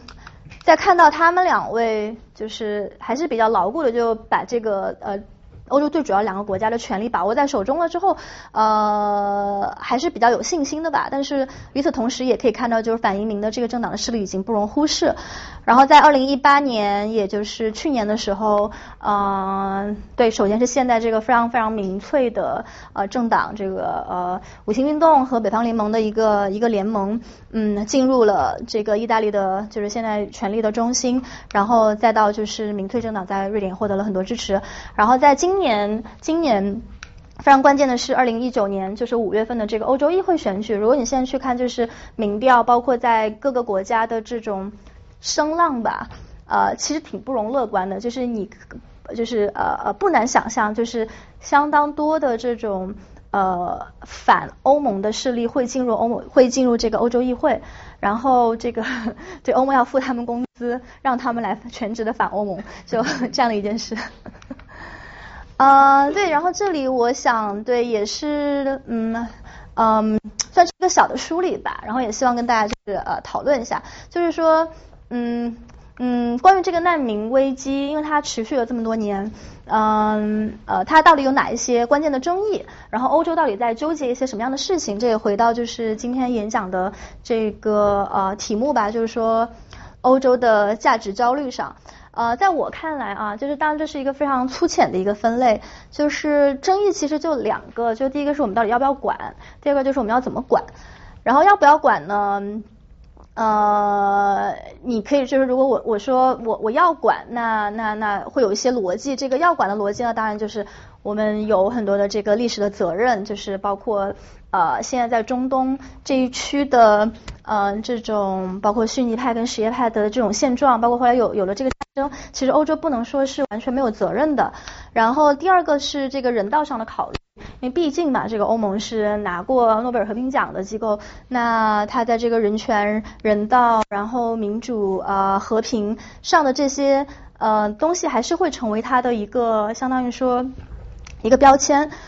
那如果说到就是不要管的话，比如说民粹政党经常会用的一个话语就是啊，这首先这是穆斯林族群之间的战争，然后他们是这个对自作自受，然后如果你把他们接到我们的国家里面来，那这个战争会就是战火会蔓延，会让我们原来就很平稳的生活受到呃受到冲击，然后再有就是财政负担。呃，但财政负担这刚才也提到，就是有一些研究其实也在对研究说难民涌入的这个经济效益，呃，有有不同的说法。然后再有就是说这个文化上可能跟欧洲价值观的一个冲突吧。然后我觉得这里想讲一下就是欧洲价值观这个东西，就是嗯，你会发现啊，就是在欧洲，不管是这个支持接收移民和反对接收移民的人，他们都在讲欧洲价值观。就是，那你就会涉及到说，到底欧洲价值观是什么？那反移民的这个非常常见的一种话术，那就是，呃，我们就是欧洲，比如说，那我们是这个世界上首个，就比如像我在我生活过很久的这个荷兰，啊，我们是世界上首个支持这个呃同性恋婚姻合法的国家。那么你这个你看一下，就是那呃同性恋群体这个 LGBT 群体，他们在中东在在这个穆斯林国家里面是怎么样的一种待遇？那如果我们接收了他们，这其实代表说我们在这个议题上站在了他们这一边，就是呃我们不接受他们，才是我们捍卫我们欧洲价值观的表现。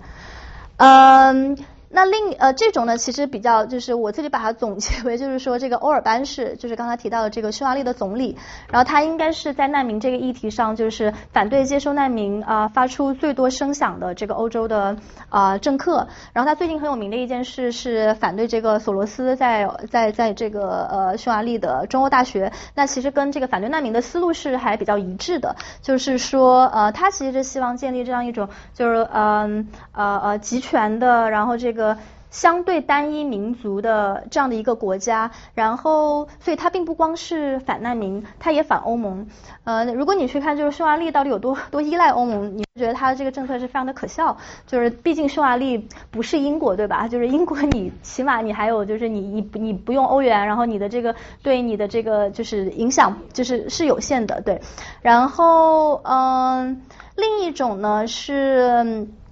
呃，对，另一种欧洲价值呢，那就是说，啊，就是回到说这个呃，那欧盟呃，欧洲作为这么一块，就是有过，就是作为这个民主的起源地，然后作为有这么悠久历史，然后也经过这个战争洗礼，并且意识到和平宝贵的欧盟，呃，这就是捍卫，比如说捍卫自由、捍卫民主、捍卫人权，呃，才是欧洲价值的所在，然后要。提倡一个就更加包容、更加平等、更加自由的社会。然后这呃这这个人呢，他叫那个巴罗佐，然后他是。呃，在应该是零四年到一四年担任这个欧盟委员会的主席，然后也是在他在任期间，呃，当时欧盟拿到了这个诺贝尔和平奖啊。虽然他有一些争议，因为他就是这个卸卸任之后，他想去一个投行工作，然后大家觉得就他很腐败，然后 然后，但是他当时在的时候，就是可以说就零四年到一四年，其实可以算是欧盟的一个呃黄金时期吧，就是在所有的就是 before everything happened。啊，然后当然这个呃，如果你去看细节呢，肯定也不一定对，但是呃，这是很多人心目中的一个印象，就是说，那嗯呃，特别是一些这种欧洲比较 progressive 的年轻人，呃，他们这种成长于这种一个就是非常受益于说一个自由流动的欧洲，然后呃，会非常非常的就是怀念那个时代。然后刚才讲到的就是争议的第二点，就是你到底要怎么管？然后呃要怎么管？一个是在这个欧盟境外就是安置安置难民，我我把它就是非常粗粗暴的总结为就是啊这个叫破财破财免灾型，嗯。然后呢，就包括呃，比如说是在这个中东的邻国就近安置，包括当时我去的那个项目，我当时在中东做的那个项目，呃，我对我简单讲一下，我们当时那个项目其实主要是嗯，我们当时那个项目其实是希望说支持一些这个在呃在就有这种希望成为记者的叙利亚难民，给他们提供一些培训。因为当时我们是一个媒体机构，所以我们有这样的一些培训的这个 capacity。虽然现在很多的呃这个记者也会去到那儿就是写他的故事，但是如果你能有一个从这 community 里面的人，他们自己来写，那肯定会就是更 powerful，对不对？然后于是当时就做了这样的一个项目。呃，但是在做这个项目的时候，因为当时我是一个项目的一算是一个呃这小负责人吧，所以我需要就是申请 funding。然后我们就申请 funding 的时候，就发现就是这个。呃，你就同样的项目，其实你也可以在荷兰做，因为在荷兰也有很多这个叙利亚难民。但是如果你那个时候你你把一份这个 proposal 递到这个荷兰政府，你说这个我要申请这个呃申请一笔钱，然后来这个加强说难民在荷兰的融入，然后提高他们的 capacity，就讲故事的 capacity，然后这种 express their voice 的 capacity。那荷兰政府那大概是二零一六年吧，那个时候这种项目是已经完全申不到钱了，所以那个时候其实已经有一个转向，就是我们希望就是要呃在难民上投入，但是这个项目它只能在欧盟之外，就是我们不再支持就是更多的在欧盟境内的这种不管是这个融入也好，或者说我们正在减少就是这方面的一个投入，所以我觉得那是一个是一个是一个。呃，标志吧，就是说，呃，就是当然，荷兰现在是一个非常右翼的政府在台上，呃，就是这这这算是一个还比较典型的这种欧洲右翼党派的一个想法，就是说，那我们就破财免灾，我们我们出钱，但是你们就不要到我们的国家里来，就是就不要到不要到我们国家来了，然后，嗯，呃。呃，对欧洲来说呢，就是那那呃，对，然后将这个土耳其的协定，包括去年的时候，当时他们还提了，因为现在北非过来的难民也也不少，所以他们当时还提了一个，就是说在北非的这种地中海沿岸，然后去建立一些点，然后什么利比亚啊之类的，就也是一样的逻辑，给利比亚钱，然后让难民就不要再跨越地中海过来了，就这样的一些思路。但当时非常好笑的是，就是那个，就是大概是去年欧盟夏季峰会上提出的，当时我还在那个峰会上，他们就一群就欧洲领导人在那儿。就就讨论说我们要在北非建个点，但是没有一个北非的领导人在，就不知道他们哪里来的自信，就是就是人家会愿意就是让你在那建一个点，对，嗯，那对，这那这样做的一个这个优势呢，对所谓的优势，那就是对欧洲来说，这可能是对本地居民打扰最小，就减小社会撕裂，然后文化和社会治安上最保险的一种做法。然后另一种做就是另一种支持他的观点呢。嗯，其实是更是人道主义的一个的一个考虑，因为如果你就近安置的话，那你就不会就是你知道这种 incentivize 很多这种穿越地中海，然后就是去找人贩，然后非常非法的这种就冒着生命危险去就是穿过地中海的人，这样会减少就是一些人员的伤亡。刚才我给大家也看了一下那个地中海上死就是死人的图，就就每年其实还是死挺多人的。呃，那这种它的一个劣势呢？那最我觉得就是最显而易见的，当然就是你去看一下，就是这些战争爆发国家的邻国，他们都是很靠不住的。就是嗯，就是通过这个跟土耳其的协定，就欧盟现在已经其实呃就算尝到一点滋味了吧。就是说你就是相当于说这个你跟你跟一个独裁者去谈了一个 deal，然后说你你给我做这个，我就我就给你怎么怎么样。然后这种其实到最后你去看现在包括。呃，土耳其那个协定就有一个丑闻，就是他们到后来，呃，那种受教育程度比较高的叙利亚难民，土耳其就就是就就他们其实还是可以就是申请到欧洲，就还是有一些渠道可以就是申请到欧洲，土耳其就不放，就是对，然后他们就是会放行到欧洲的，都是一些在他们看来觉得不那么 qualified 的人，然后于是就呃。就也有很多就是这种叫人就是人权污点的事件啊，就出现。然后那，对欧盟来说，那外交上就是更更更更更受到钳制。然后，如果他们在北非真的这样搞了的话那，估计在北非也会是一样的事情。嗯。那在就是要怎么管这条下面？那如果不是在欧盟境外安置，那就是在欧盟境内。然后在欧盟境内安置的话，就会有一些比较具体的就是呃呃讨论，就更政策性的一些讨论。第一呃，其实最最关键的就是我们要不要设置这个人数上限，然后我们呃要不要允许这个家庭团聚？呃，因为德国好像是有数据，就每接收一个呃叙利亚难民，那他可能会带来就是接近四个家庭成员，所以你你的这个成本可能不是。一个是你要考虑说是四个，然后呢，当然也有一些就支持接收，但是不支持家庭团聚的人。然后呃，那这里就会涉及到说，你如果设置这个人数上限的话，你就不会投入那么多资源，那么多的资源就是放在这个融入上。然后，如果你就是呃把他们就是看成是说这种以长期留下为目的而接收的难民或者移民，那你对待他们的这个态度会会很不一样。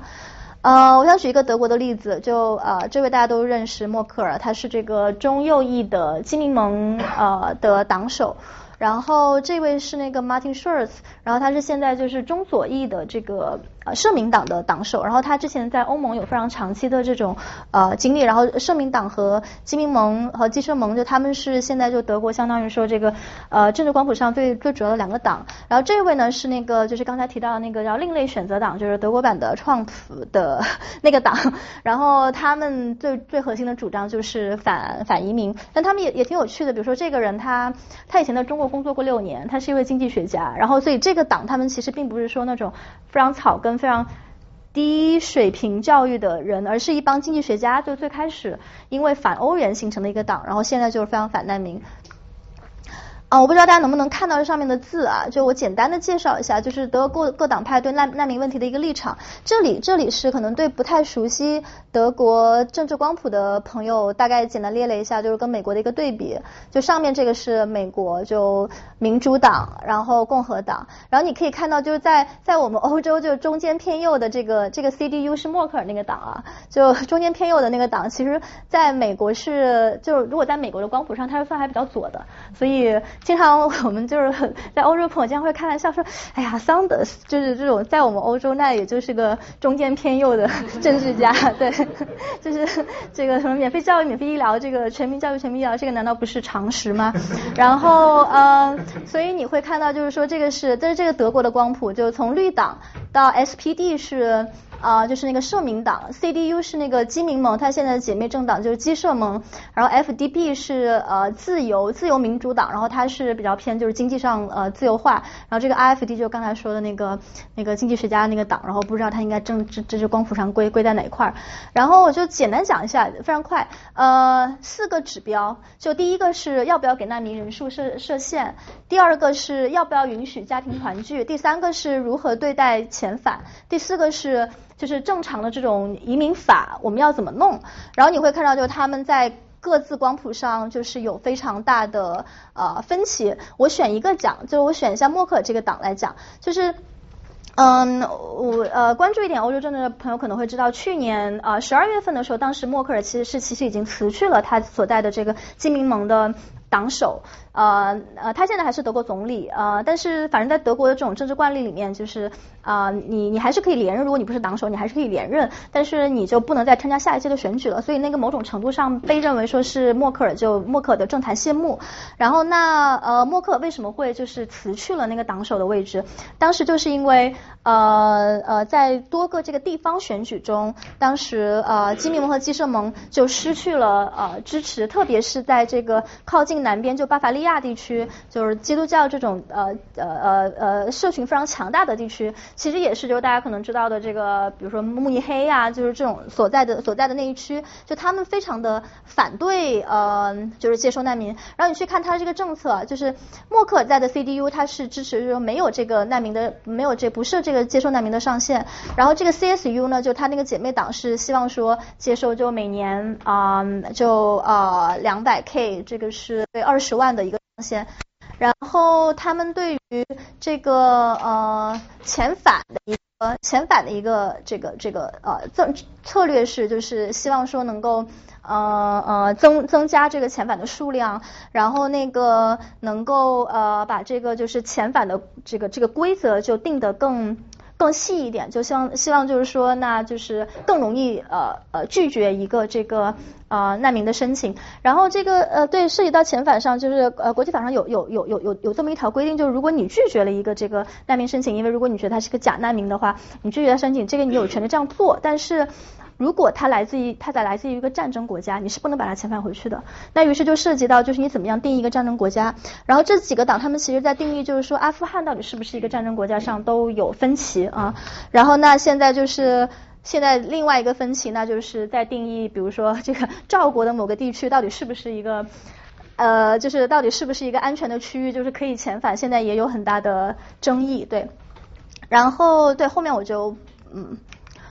不多说，然后欧嗯可能时间不是特别够，呃对。嗯，对，刚才这个我就稍微跳一下好了，就是对大家如果就是有有有有问题的话，也可以就是啊随时提啊。然后嗯，对，我想讲一下这个就是在呃呃在呃二零一七年结束的时候，其实当时在欧洲还是有比较啊乐观的一种声音吧，就是你在看到。比如说呃这么亲欧的马克龙，马克龙应该是近年来就是法国法国近年来所有的总统中就是呃最亲欧的一个，他当然也是就去年呃前年的那个所有候选人中最亲欧的一个。然后他在呃他和默克尔形成的这样的一个非常强大的联盟，就法德核心。那呃他们能够把这种就是欧洲或者说这种欧洲一体化。嗯呃的道路进行多久，就是对这个问题是非常的乐观的，就是在二零一七年。但如果大家就是有关注一些就是二零一八年的新闻，会知道在二零一八年底的时候，其实马克龙就他因为这个国内的这种啊就是黄马甲运动，其实现在已经是就是民调创了新低，然后默克尔应该也会很快的呃谢幕，所以在如果。对，如果就是你要去找一些，就是如果你要去呃去去去去预测，就是没有了马克龙和默克尔的这个欧洲政坛会是怎么样的，那其实我们现在可能都还没有一个啊还没有一个答案。然后对，我想最后就用这张图来呃结束我今天的这个小的分享啊，上面写的就是 No human is illegal，这是我在 Lesbos 当时啊采访的时候啊看到的一张图片，就是非常 random 的一个一个这个居民的家里，然后有这样的一个 statement，然后在那样的一个非常封闭的，现在其实已经非常就是 overwhelmed 的小镇，你看到这样的一个 statement，其实是我觉得还啊挺让人感到温情的。啊，然后谢谢大家。然后，再问，大家再呃留点时间提问吧，大家有什么问题？你帮我 pick 吧，我就。呃，有一个这个一点感想，我觉得分享那个就是那个真假难民的那个故事，我觉得特别有意思啊。我觉得有一种可能性，就是从这个故事本身我猜测啊，有一种可能性，这个人是。在巴基斯坦或者在阿富汗两边都有生活过，嗯嗯嗯。然后他在移民的这个过程中，其实这里面我我觉得这个这个非常有趣，就是他会要呃移民这个过程是要鉴定人的苦难的一个过程，你要不不移民，管你自己活得有多苦。对。我想很有可能的一个情况是他他可能是巴基斯坦的移民，然后在阿富汗生活过，但是他在这个情况下，他需要强调自己是阿富汗人，因为这样才显得自己比较苦。对。那比如说像刚刚说在那个约旦，我约旦有很多巴勒斯坦的难民，那么他们如果在申请难民的时候，他不会说我是约旦人，他会说我是巴勒斯坦。那所以这个故事就让我想到，就是说这其实是一个，你可以说它是一个非常哲有哲学意味的一个故事，就是难民的过程，就是你先要告诉别人我是谁，我从哪里来，我要到哪里去，对，然后让别人判断你你过的是不是不够苦。对对。那如果你过得很苦的话，我就我就接受。那呃，所以这是我的一点点感想。我觉得这样的这个难民的故事，其实也都是我们每个人身份的一种一种处境的一个一个写照。另外呃，问一个问题，就是你刚才放那个欧洲的这些右翼政客这个合照里面，有一个人没有在贝鲁斯科尼没有在这个里面。那当然他现在也也退休了。嗯，但是我有注意到这段时间对于欧洲很多右翼的讨论当中，很多将。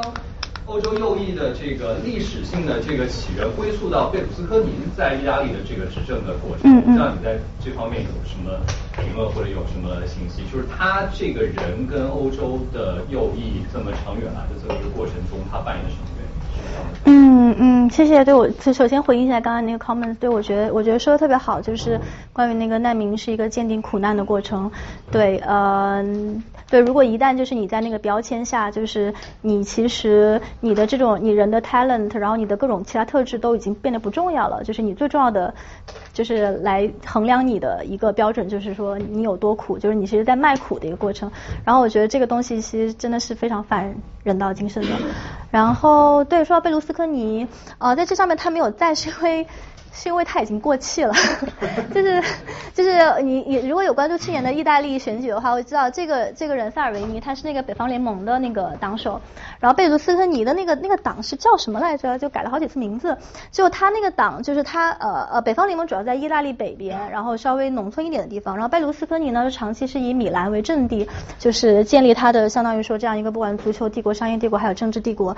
然后但是在去年的这个在去年的这个呃意大利大选中，呃本来呢大家其实是很担心说，如果贝卢斯科尼就又再选中了，那那怎么办？因为呃。大家也知道，他现在是一个就是行将就木的人，就是如果你看他脸，会觉得他就是那个脸就跟蜡像一样，就做了很多整容手术。呃，但是呃，大家当时是觉得，因为北方联盟跟贝卢斯科，就萨尔维尼跟贝卢斯科尼，他们其实是长期以来是被认为是一种就是盟友的关系。然后萨尔维尼是从属的那个，然后贝卢斯科尼是更。呃，outspoken，然后更就是更高调，更有可能当选的那个。但是后来去年的那个选举结果证明，就是贝卢斯科尼的党竟然没有就是。就是塞尔维尼的票高，所以这也是后来就是可能像这种这种聚会，这种民粹大佬聚会，更应该也是要就是要要邀请制的。所以大家可能觉得现在就贝卢斯科尼的那一套吧，就是已经有一点，已经有一点有一点过时了。我会觉得贝卢斯科尼他他他当然是一个就是民粹的一个啊始始祖，就包括当时在。嗯，美国刚开刚开始讨论就 Trump 的时候，呃，那个时候大家其实就是在欧洲的时候讨论，在欧洲讨论的话，你就会觉得哦，那其实他做的那一套完全就是贝卢斯科尼过去这些年来一直在做的。然后我觉得把它分为始祖的一个原因，也是因为就是他的他属于这个就是时间特别长，因为他从政在位的这个时间特别长嘛。就举一个例子，就是嗯，贝卢斯科尼的铁杆选民当中，嗯，有很大一部分是这种就是呃家庭主妇。就是说那种在家里面就是花很多的时间就看电视的那种家庭主妇，然后嗯，如果你去看贝卢斯科尼，他这个人他本人啊，他是一个非常 sexist 的人，然后他就是我觉得比就创普是有过之不无不及吧，但他仍然是获得了非常多这样主妇的一个啊投票，你去看他投票率的话，就会发现就是那部分人其实是他的算是铁杆选民中啊还比较有利的一部分，然后这个。很重要的一点，就是因为他不光是一个就政治家，他也是一个这种商业大亨，然后他呃买了很多的电视台，所以他会就是有这个控制媒体的一个权利，然后控制媒体的这个权利就让他能够跟这些花长时间看电视的家庭主妇建立一种非常紧密的、非常 intimate 的一种联系。然后对，就回到你那个问题，呃，可能我也没办法，就是说能够把他就是民粹的这样的一个 呃这种这种发家史给给译。整个这个总结出来，但我觉得就是在于就是呃操控媒体上这一点上，包括就是操控媒介，就怎么样就是非常 repetitive 的去嗯给你灌输一个东西，直到你相信它是真的。就我觉得在这一点上，它确实是后来所有这些民粹的啊一个始祖。当然后来进入互联网时代，你的这个动员的方式会会更不一样。但是那种呃思路吧，最早应该就是我会觉得最早是应该从他那里来的，嗯。再问两个问题吧，这边一个，然后这边，好，这个这位先生刚才举了多少？那三三个好吧？嗯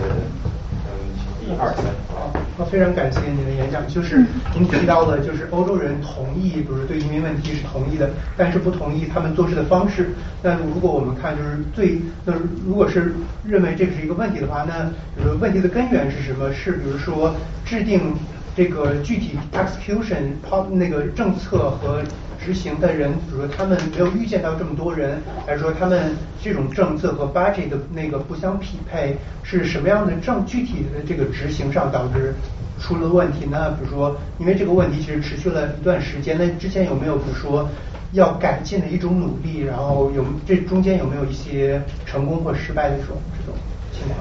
嗯嗯，那我觉得呃，这里面有有有有几个层面，就是有一个国家的层面，还有一个就是欧盟的层面。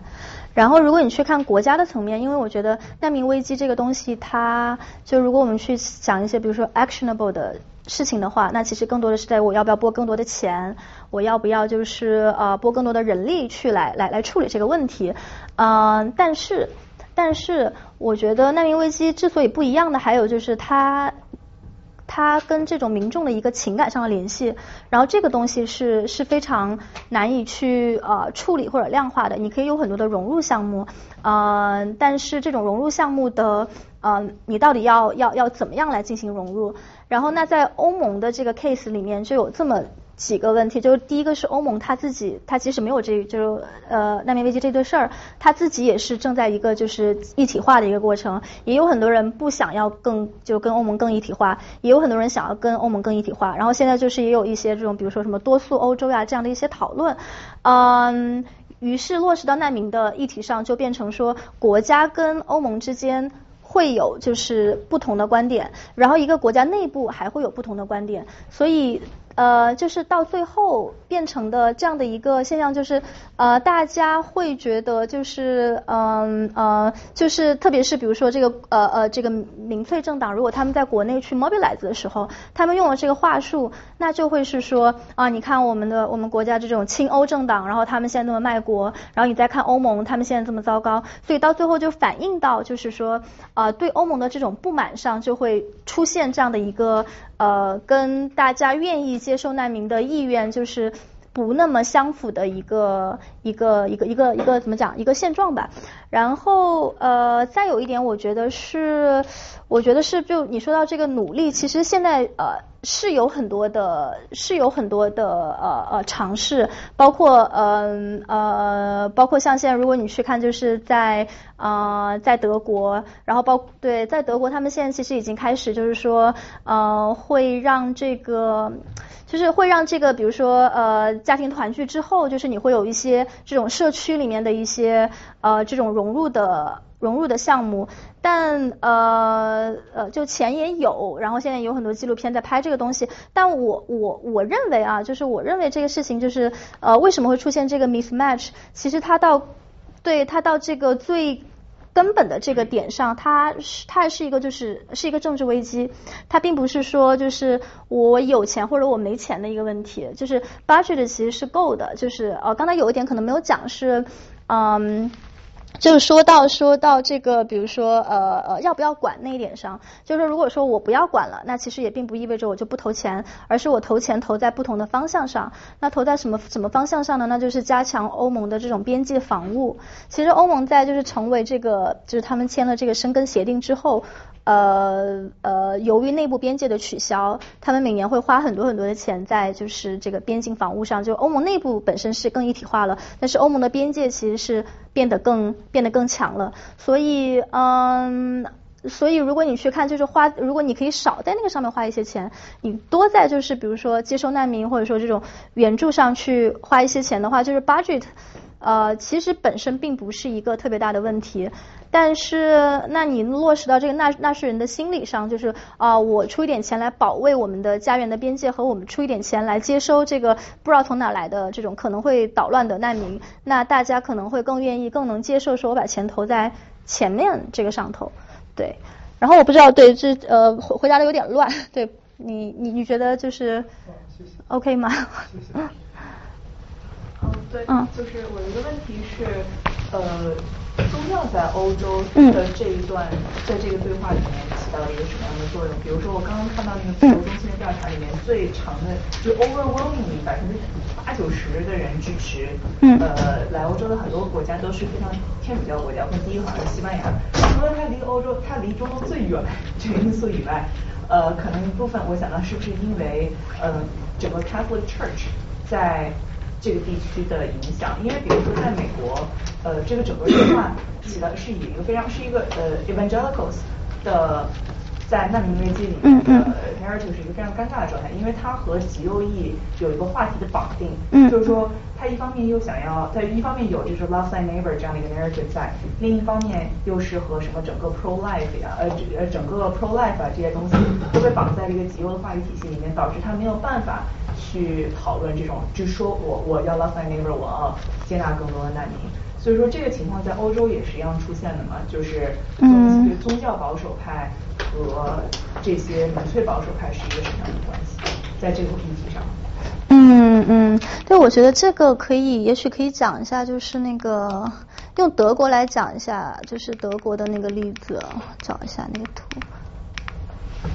就是呃，其实我觉得在这点上，就是那个默克尔所在的那个执政联盟，呃，叫那个 CDU，就是基民盟和他的姐妹政党，就是基社盟，嗯，是一个还比较好的例子。就是呃，基民基民盟和基社盟呢，他们的关系我大概呃简单讲一下，可能呃。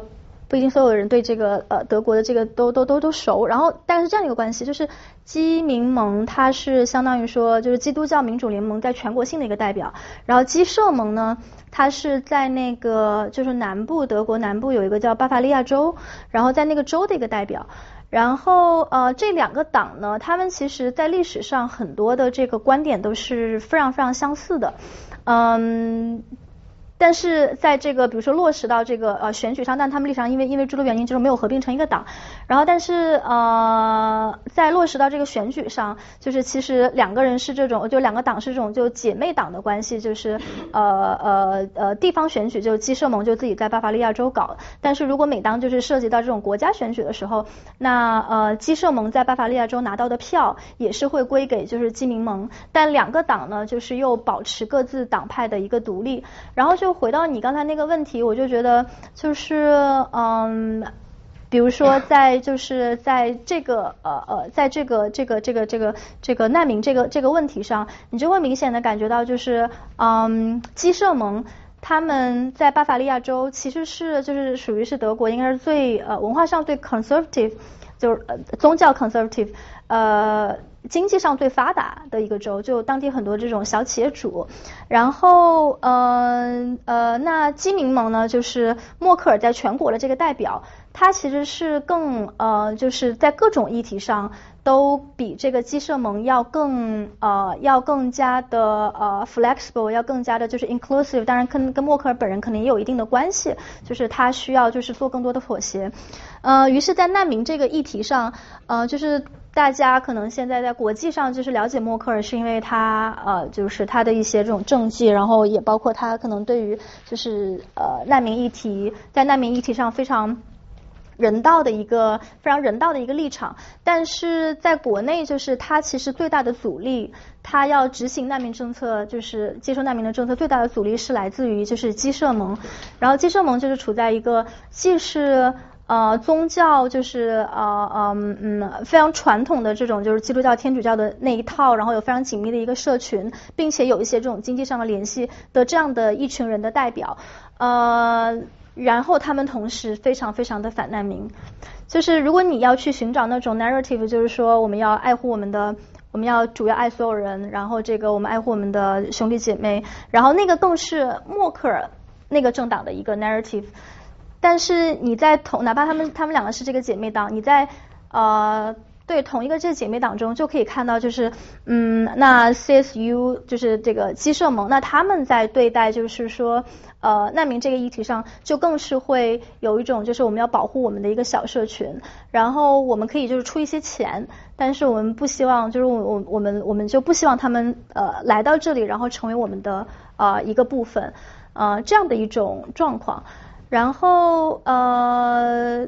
对，其实跟就是跟基社盟的这个矛盾吧，就是其实也是最后就是导致默克尔下台的一个啊非常直接的原因是呃因为基社盟呃这部分呃呃呃呃就基社盟去年大概是十月十一月的时候在地方选举中呃大败。然后他那个党首就其实之前已经好几次就是因为那个难民问题，然后以辞职来要挟，就是说如果你你再放更多难民进来，就是默克尔你再放更多难民进来，那我们就不跟你们结盟了，或者就我们就啊就是在党就在党内给你就是给你们捣乱。呃，于是嗯呃他们之前的这种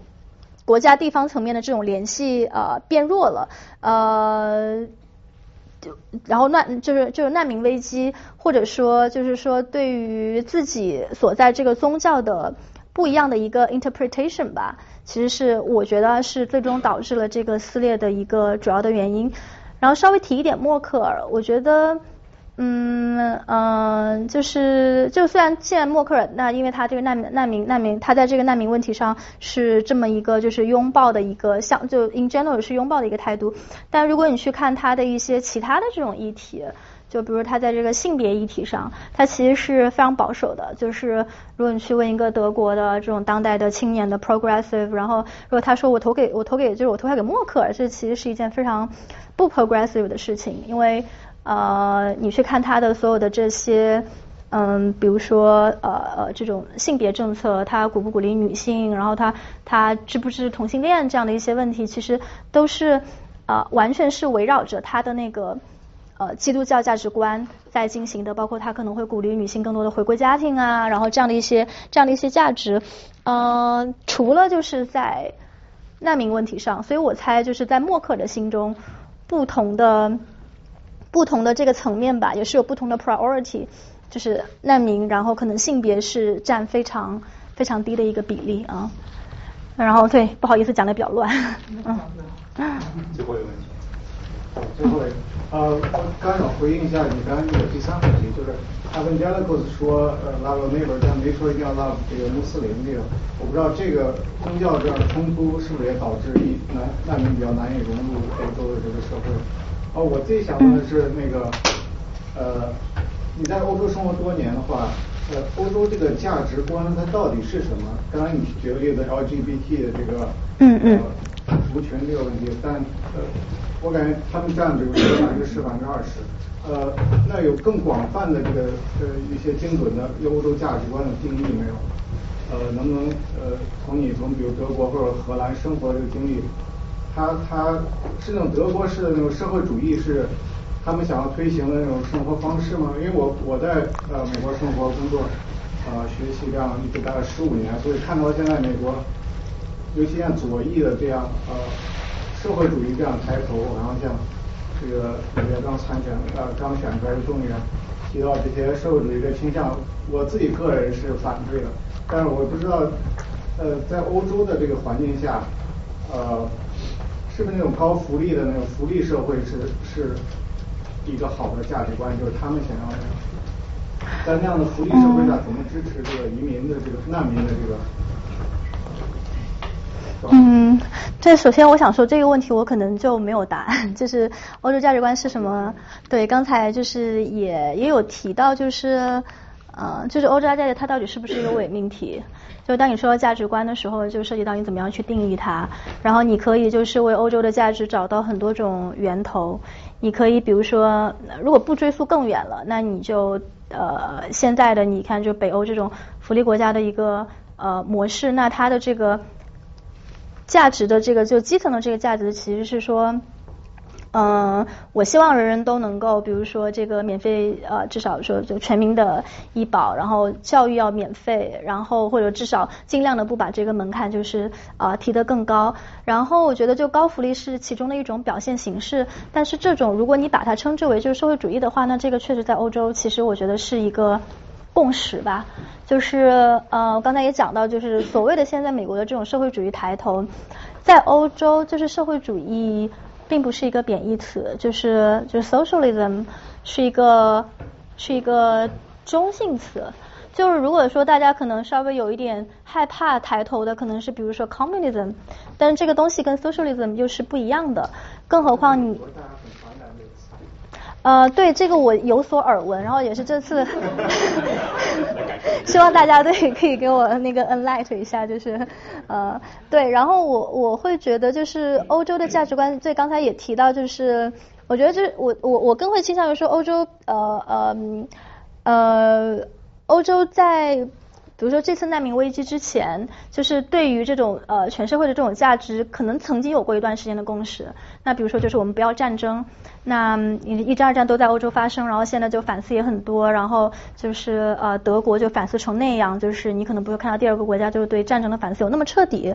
然后呃呃民主，包括当时当时欧洲拿诺贝尔和平奖也是因为欧洲对民主的一个实践，然后包括对民主的解释，向世界就是。啊，推广和传播民主的一些努力，然后平等，我觉得这个可能是如果我们把就是欧洲放在跟美国的一个参照系上来看的话，那我在欧洲就如果说一些生活经验，那我确实是会觉得，就是欧洲是一个应该是一个比美国更重视平等的国家。然后就比如我我生活的荷兰，就只教拿教育做一个例子，嗯，就是国家非常小，但是国家创新力非常高，就是创新力可能全球排名前几，呃，然后它只有十所就是研究型的大学。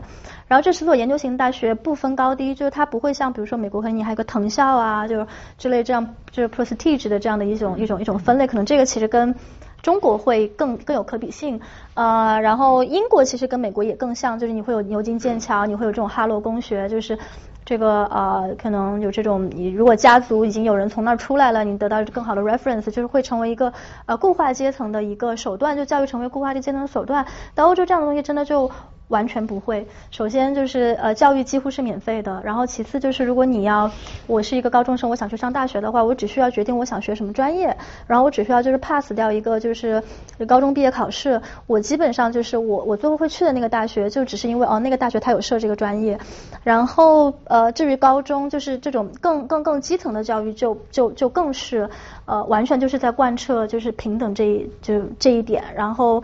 我觉得荷兰其实还是稍微有一点右的一个国家，但是你要去法国，就是你会发现就是那种，嗯，包括现在就是大家有有时候会批评说黄马甲运动，你不知道大家不知道他们想想要什么样的诉求，呃，但其实最根本的，我觉得最底层的一点就是还是希望说大家都能够过上一个还比较就是 dignity 的一个一个生活吧，然后平等是这中间非常非常就是不可或缺的一个元素，